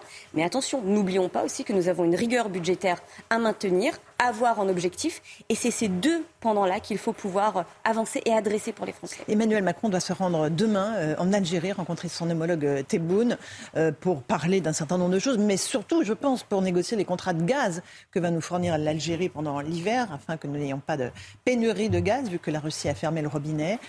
Est-ce que ça nous lie complètement les mains Parce qu'on a des dossiers très importants euh, à gérer avec l'Algérie, notamment euh, les OQTF, les obligations de quitter le territoire et euh, le fait que l'Algérie reprenne ses ressortissants qui sont de façon illégale sur le sol français? On, va être impuissant désormais. Est-ce que la France et l'Algérie sont liés, sont deux pays de nations liées, oui. Non, ça c'est nos pas ma histoires, question. oui, mais Non, histoires, nos histoires le sont. Est-ce que un certain nombre de sujets vont être à l'ordre du jour de cette rencontre, de ce déplacement? Bien évidemment. Maintenant, de dire quelles seront les conclusions des différents sujets qui vont être adressés, c'est un peu rapide. Je pense que nous allons laisser ce déplacement se faire. Le président de la République se prononcera sur ce sujet et je n'ose douter qu'effectivement, il faut qu'on puisse adresser l'ensemble des sujets. Et vous avez raison, le sujet des OQTF. En espérant que nous n'ayons pas les mains liées par les contrats de gaz. Un dernier mot concernant l'Ukraine qui fête son indépendance aujourd'hui, euh, six mois après l'invasion russe. Les députés Renaissance ont déposé une résolution condamnant l'agression russe en Ukraine. Pourquoi? C'est symbolique? À quoi ça sert? Alors, il y a aussi un aspect symbolique, il faut le dire, parce que ça fait six mois, six mois que cette euh, guerre a commencé. Mais cette symbolique ne doit pas oublier aussi les actes que nous avons faits, les actes en tant que nation française. Nous aidons, nous soutenons le peuple ukrainien, mais aussi en tant que nation française au sein de l'Europe. Euh, nous participons et nous avons été fer de lance, notamment dans la présidence française de l'Union européenne, pour soutenir l'Ukraine contre l'invasion russe. Merci beaucoup, Prisca Tetno, d'être venu ce matin dans la matinale de CNews. À vous, Romain pour la suite. CNews, 8h29. Merci à vous, Laurence Ferrari, et à votre invité, Prisca Thévenot, députée Renaissance et porte-parole du, du groupe à, l'Assemblée. L'actualité ce matin, marquée notamment par l'arrestation du complice du tueur présumé d'un Afghan cet été à Colmar. Il a été interpellé cette nuit. On l'a appris il y a une demi-heure. Le tireur, lui, présumé également, à 17 ans. Il a déjà été condamné à six reprises. 17 ans, six condamnations. Profil lourd. Paul Sugy nous dira que c'est une affaire emblématique, emblématique des difficultés sécuritaires que connaît la France ces derniers temps. A tout de suite, Paul Sugy. L'affaire Colantes, le ministre de la Justice veut désormais que tous les projets d'insertion en prison soient validés par la direction de l'administration pénitentiaire. Il assure que ni lui ni ses services ne savaient que les prisonniers allaient faire du karting dans la prison. L'emploi et les difficultés des chefs d'entreprise à trouver de la main-d'œuvre au menu du Conseil des ministres aujourd'hui. Vous allez entendre dans un instant un, un restaurateur qui peine à trouver des salariés. Le milieu rural, face à la multiplication des cambriolages, les voleurs n'hésitent pas à dérober des outils, du carburant et même des tracteurs. On ira en Loire-Atlantique, on a suivi une patrouille de gendarmerie qui donne des conseils aux agriculteurs. Le pic de chaleur de la semaine est attendu aujourd'hui. Il va faire chaud partout en France et notamment dans le sud. On va rejoindre Jean-Luc Thomas en direct de Toulouse. A tout de suite, Jean-Luc sur les bords de la Garonne. Cette information de la matinée, le complice du tireur présumé de Colmar qui avait tué un, un Afghan le 14 août dernier a été interpellé cette nuit. Une grosse opération de police était organisée hier soir pour le retrouver. Des policiers du RAID et de la BRI lourdement armés hein, ont totalement bloqué une tour de 15 étages. C'était cette nuit. Et quant à l'auteur présumé des tirs, c'est un jeune homme de 17 ans. Il a été interpellé quelques heures plus tôt à Sarcelles, dans le Val d'Oise. Et vous allez voir que malgré son jeune âge, il a déjà un passé lourd judiciaire. Arthur Muriot.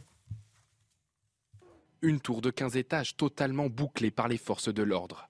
Objectif de cette opération, mettre la main sur le complice principal dans l'affaire de l'assassinat d'un réfugié afghan à Colmar.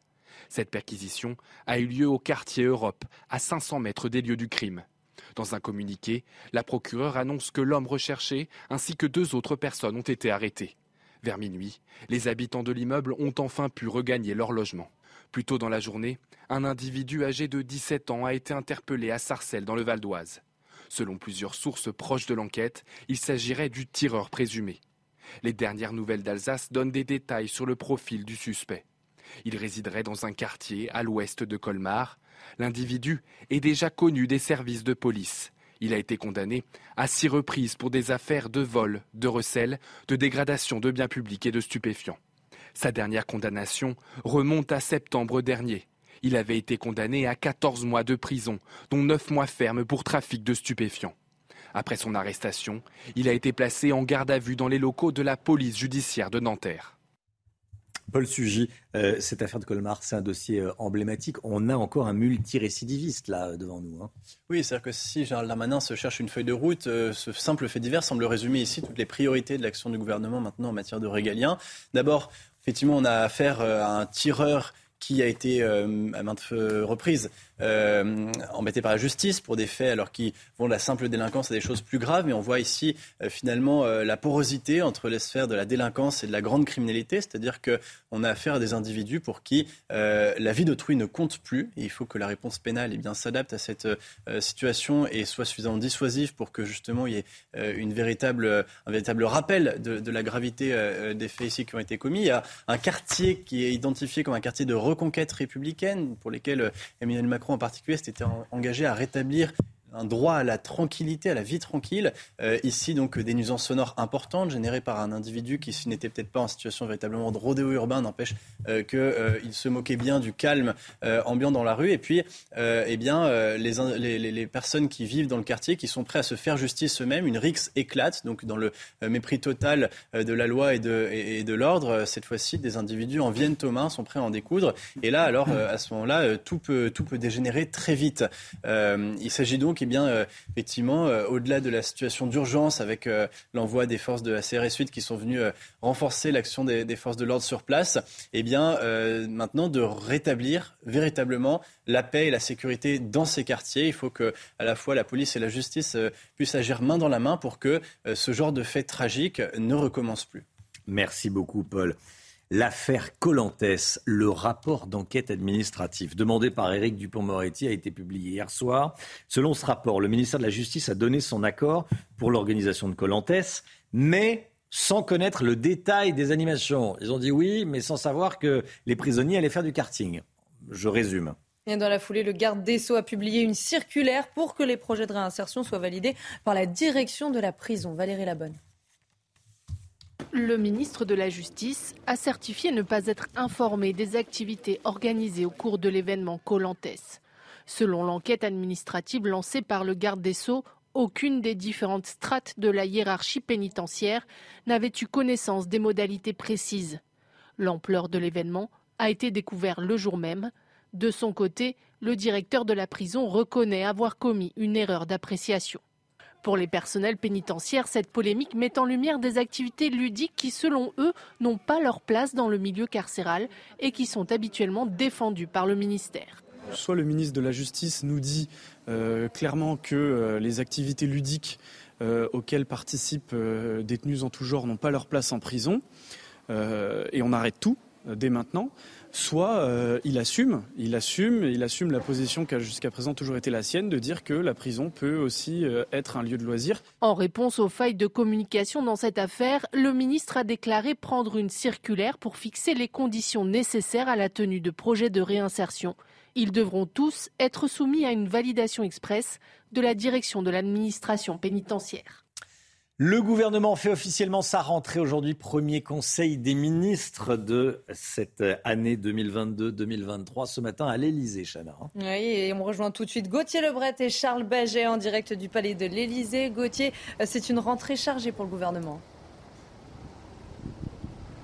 Oui, absolument. Chana, rentrée euh, très chargée pour le gouvernement. Déjà avec sur la table du Conseil des ministres ce matin les questions euh, liées à l'énergie, vous le savez, avec cette pénurie d'énergie qui guette la France euh, dans les prochains mois. Puis aussi, bien sûr, les questions de transition écologique après un été très compliqué, les tempêtes en Corse, les incendies qui ont ravagé une partie du sud de la France. Et Christophe Béchu, un ministre de la transition écologique qui a été très critiqué eh bien, pour sa discrétion cet été. À la table du Conseil des ministres aussi, la réforme des retraites. Les concertations doivent s'ouvrir sur cette fameuse réforme euh, des retraites eh bien, à la rentrée, au mois de, septembre. Un Conseil national de la refondation va être lancé par Emmanuel Macron le 8 septembre prochain. Le but concerté pour s'éviter une grande rentrée sociale avec de manifestations. On attend aussi en octobre le texte sur l'assurance chômage. Et puis demain, Emmanuel Macron décolle direction euh, Alger. Il va être bien sûr question de ces questions énergétiques euh, avec le gaz, des discussions autour du gaz avec les Algériens. Et puis aussi, Emmanuel Macron veut apaiser les tensions avec les autorités algériennes.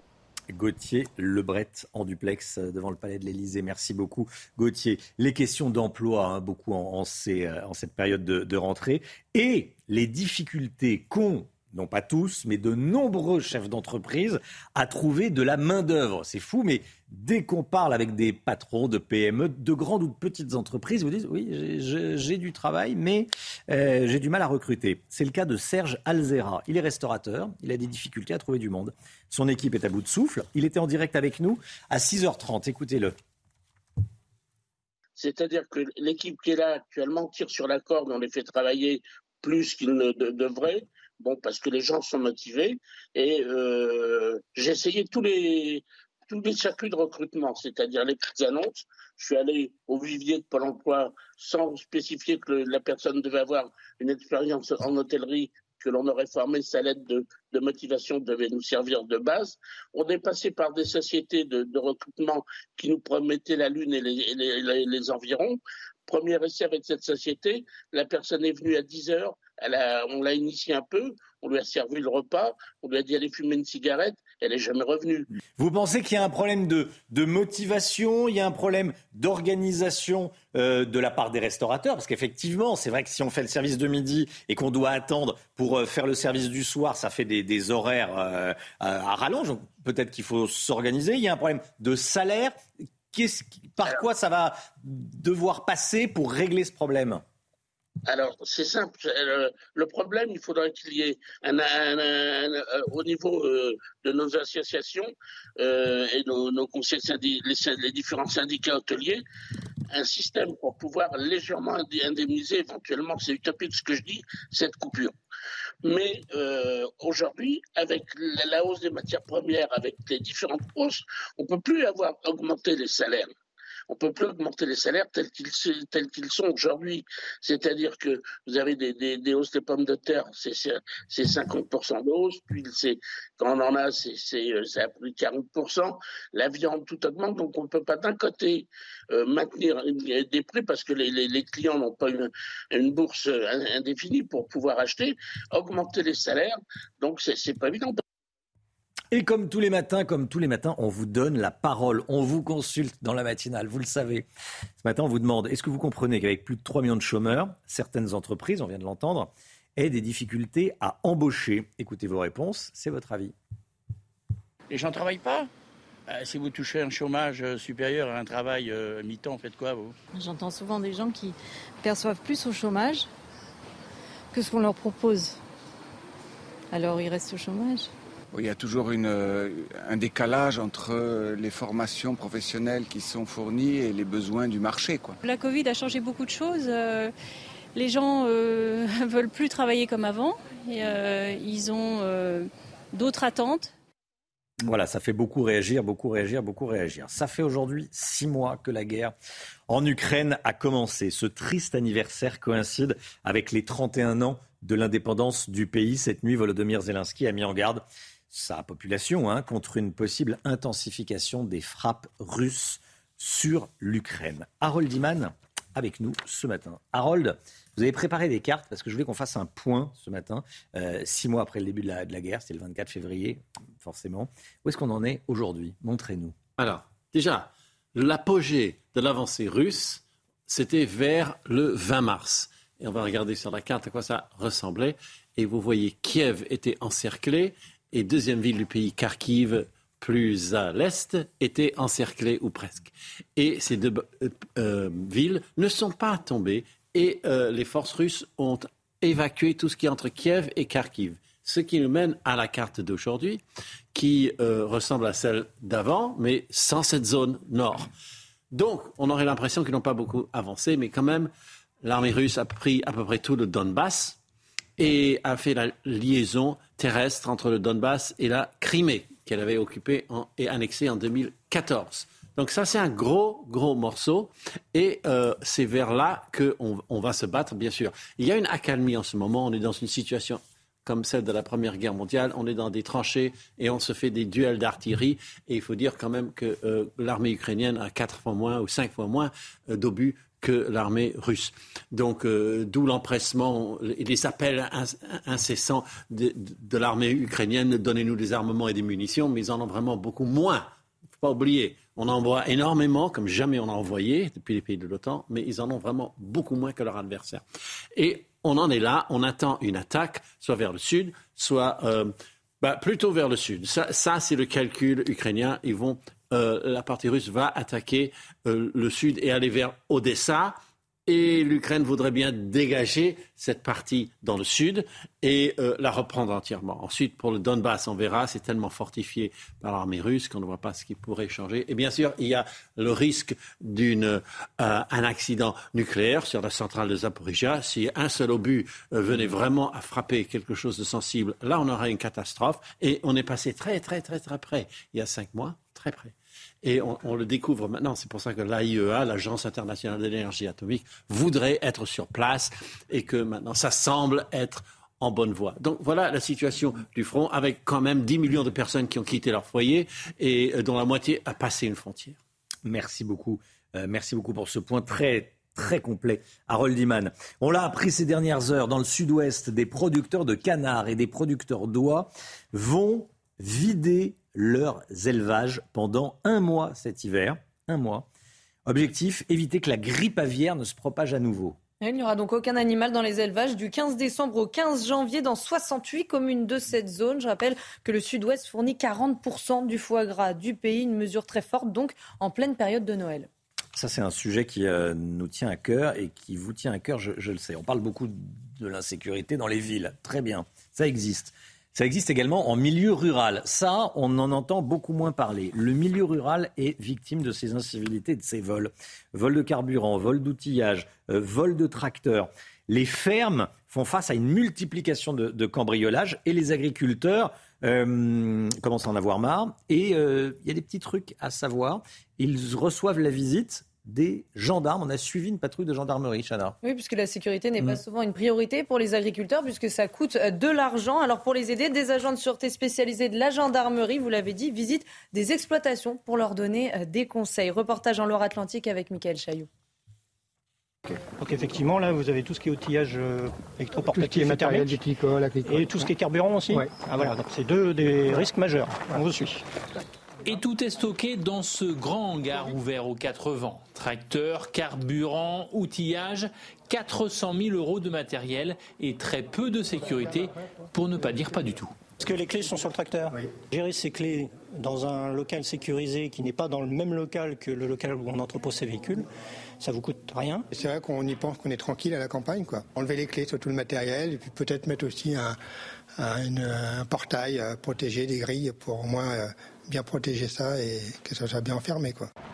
Alors que les vendanges débutent avec de nombreux va-et-vient impossibles à contrôler, les référents sûreté de la gendarmerie multiplient les visites préventives chez les viticulteurs pour qu'ils sécurisent leurs installations. Sur l'ensemble de l'année, c'est à peu près 40 000 bouteilles est estimée à peu près à 250 000 euros. La délinquance, en fait, elle, est, elle peut être d'opportunité, puis parfois, ça peut aussi, effectivement, être des vols ciblés. On parle ici de vols sur commande, du vin, du carburant ou encore des gros engins. Par exemple, en 2019, un tracteur était volé chaque jour en France pour une filière implantée en Europe de l'Est. Voilà, nombreux vols sur les exploitations agricoles. Un pic de chaleur aujourd'hui. Il va faire euh, plus de 30 degrés quasiment partout. On va le voir en, détail avec Alexandra Blanc dans un instant. 30 degrés à Strasbourg, à Paris, à Montpellier. La, la maximale, c'est pour Toulouse. Plus de 36 degrés. Jean-Luc Thomas, en bord de Garonne. Jean-Luc, vous êtes avec euh, Anna Guerre pour les, pour les images. Hum, vous êtes euh, sur les, bords de la Garonne. 36 degrés, vous nous disiez même peut-être 37 degrés aujourd'hui à Toulouse. Hein oui, 37 euh, degrés en tout cas, c'est ce que euh, disaient euh, ce matin les prévisionnistes de Météo France ici à Toulouse. Il faut savoir que ce pic de chaleur, c'est bien sûr Toulouse qui est un petit peu l'épicentre de, de ce pic, mais c'est également Carcassonne, Cahors, Montauban ou Albi.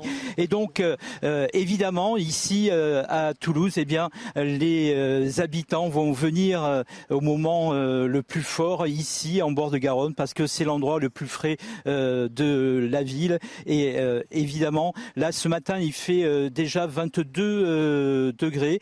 Et pour l'instant les quais eh bien on voit quelques coureurs on voit quelques marcheurs quelques personnes qui sont là en train de se promener pour être en bord de Garonne au moment où il fait le plus frais. Mais ce qui est sûr c'est qu'aux environs de midi au moment moment de la pause méridienne, eh bien, il va faire très chaud. Donc ici, 36, 37 degrés. Mais malgré tout, les gens viendront déjeuner un petit peu au bord de Garonne pour avoir un petit peu, un petit peu de fraîcheur. Merci beaucoup Jean-Luc. Jean-Luc Thomas sur les bords de Garonne avec Anna Guerre pour les, pour les images. 8h47, le point info. Avant la santé avec Brigitte Millot, le point info, Chanel Housteau.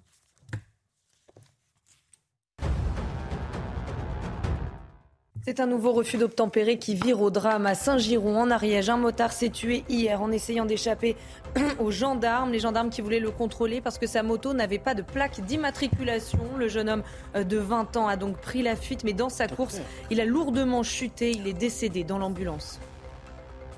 À Lyon, on en sait plus sur le profil du conducteur de l'ambulance qui a percuté et tué deux mineurs en trottinette. L'homme est connu euh, pour avoir commis plusieurs infractions au code de la route, notamment de nombreux excès de vitesse. Son permis de conduire lui avait été retiré en 2019. Il a été placé en garde à vue avec le passager du véhicule. La guerre en Ukraine entre aujourd'hui dans son septième mois. Ce triste anniversaire coïncide avec les 31 ans de l'indépendance du pays. C'est dans ce contexte que les États-Unis ont annoncé cette nuit une nouvelle aide militaire à l'Ukraine, 3 milliards de dollars. C'est la plus grosse enveloppe militaire américaine depuis le début de la guerre.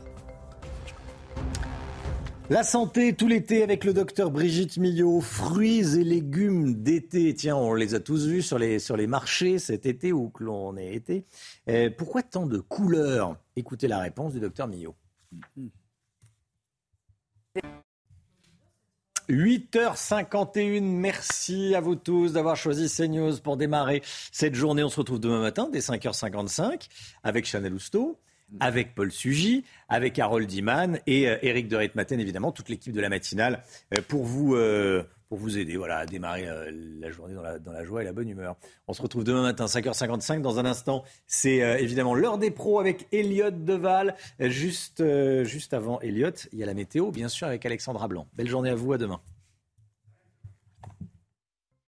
Après la chaleur, place aux orages. Et oui, des conditions météo qui vont se dégrader, notamment euh, dès jeudi matin, avec localement le retour de quelques orages, mais aussi de la grisaille au pied des Pyrénées ou encore en remontant vers le nord-ouest avec un petit peu d'instabilité. Oui, ça pourrait tourner à l'orage dans le courant de la matinée. On retrouvera en revanche d'excellentes conditions sur les régions de l'Est ou encore autour du golfe du Lion où le ciel restera parfaitement dégagé. Dans l'après-midi, des conditions météo toujours orageuses avec les orages qui vont avoir tendance à remonter entre l'ouest du bassin parisien, la Normandie ou encore aller euh, vers le Bordelais. On retrouvera en revanche toujours d'excellentes conditions sur les régions de l'Est. Donc vous voyez une France coupée en deux. Orage à l'Ouest et un temps beaucoup plus lumineux sur les régions de l'Est. Côté température, grande douceur déjà euh, prévue euh, pour votre jeudi matin. 20 à Paris, 18 degrés pour le Pays Basque ou encore 23 degrés à Nice. C'est un petit peu plus frais à Grenoble avec 13 degrés. Et puis dans l'après-midi, regardez ces températures qui vont baisser sur les régions de l'Ouest avec des températures un petit peu plus fraîche, on va dire 24 degrés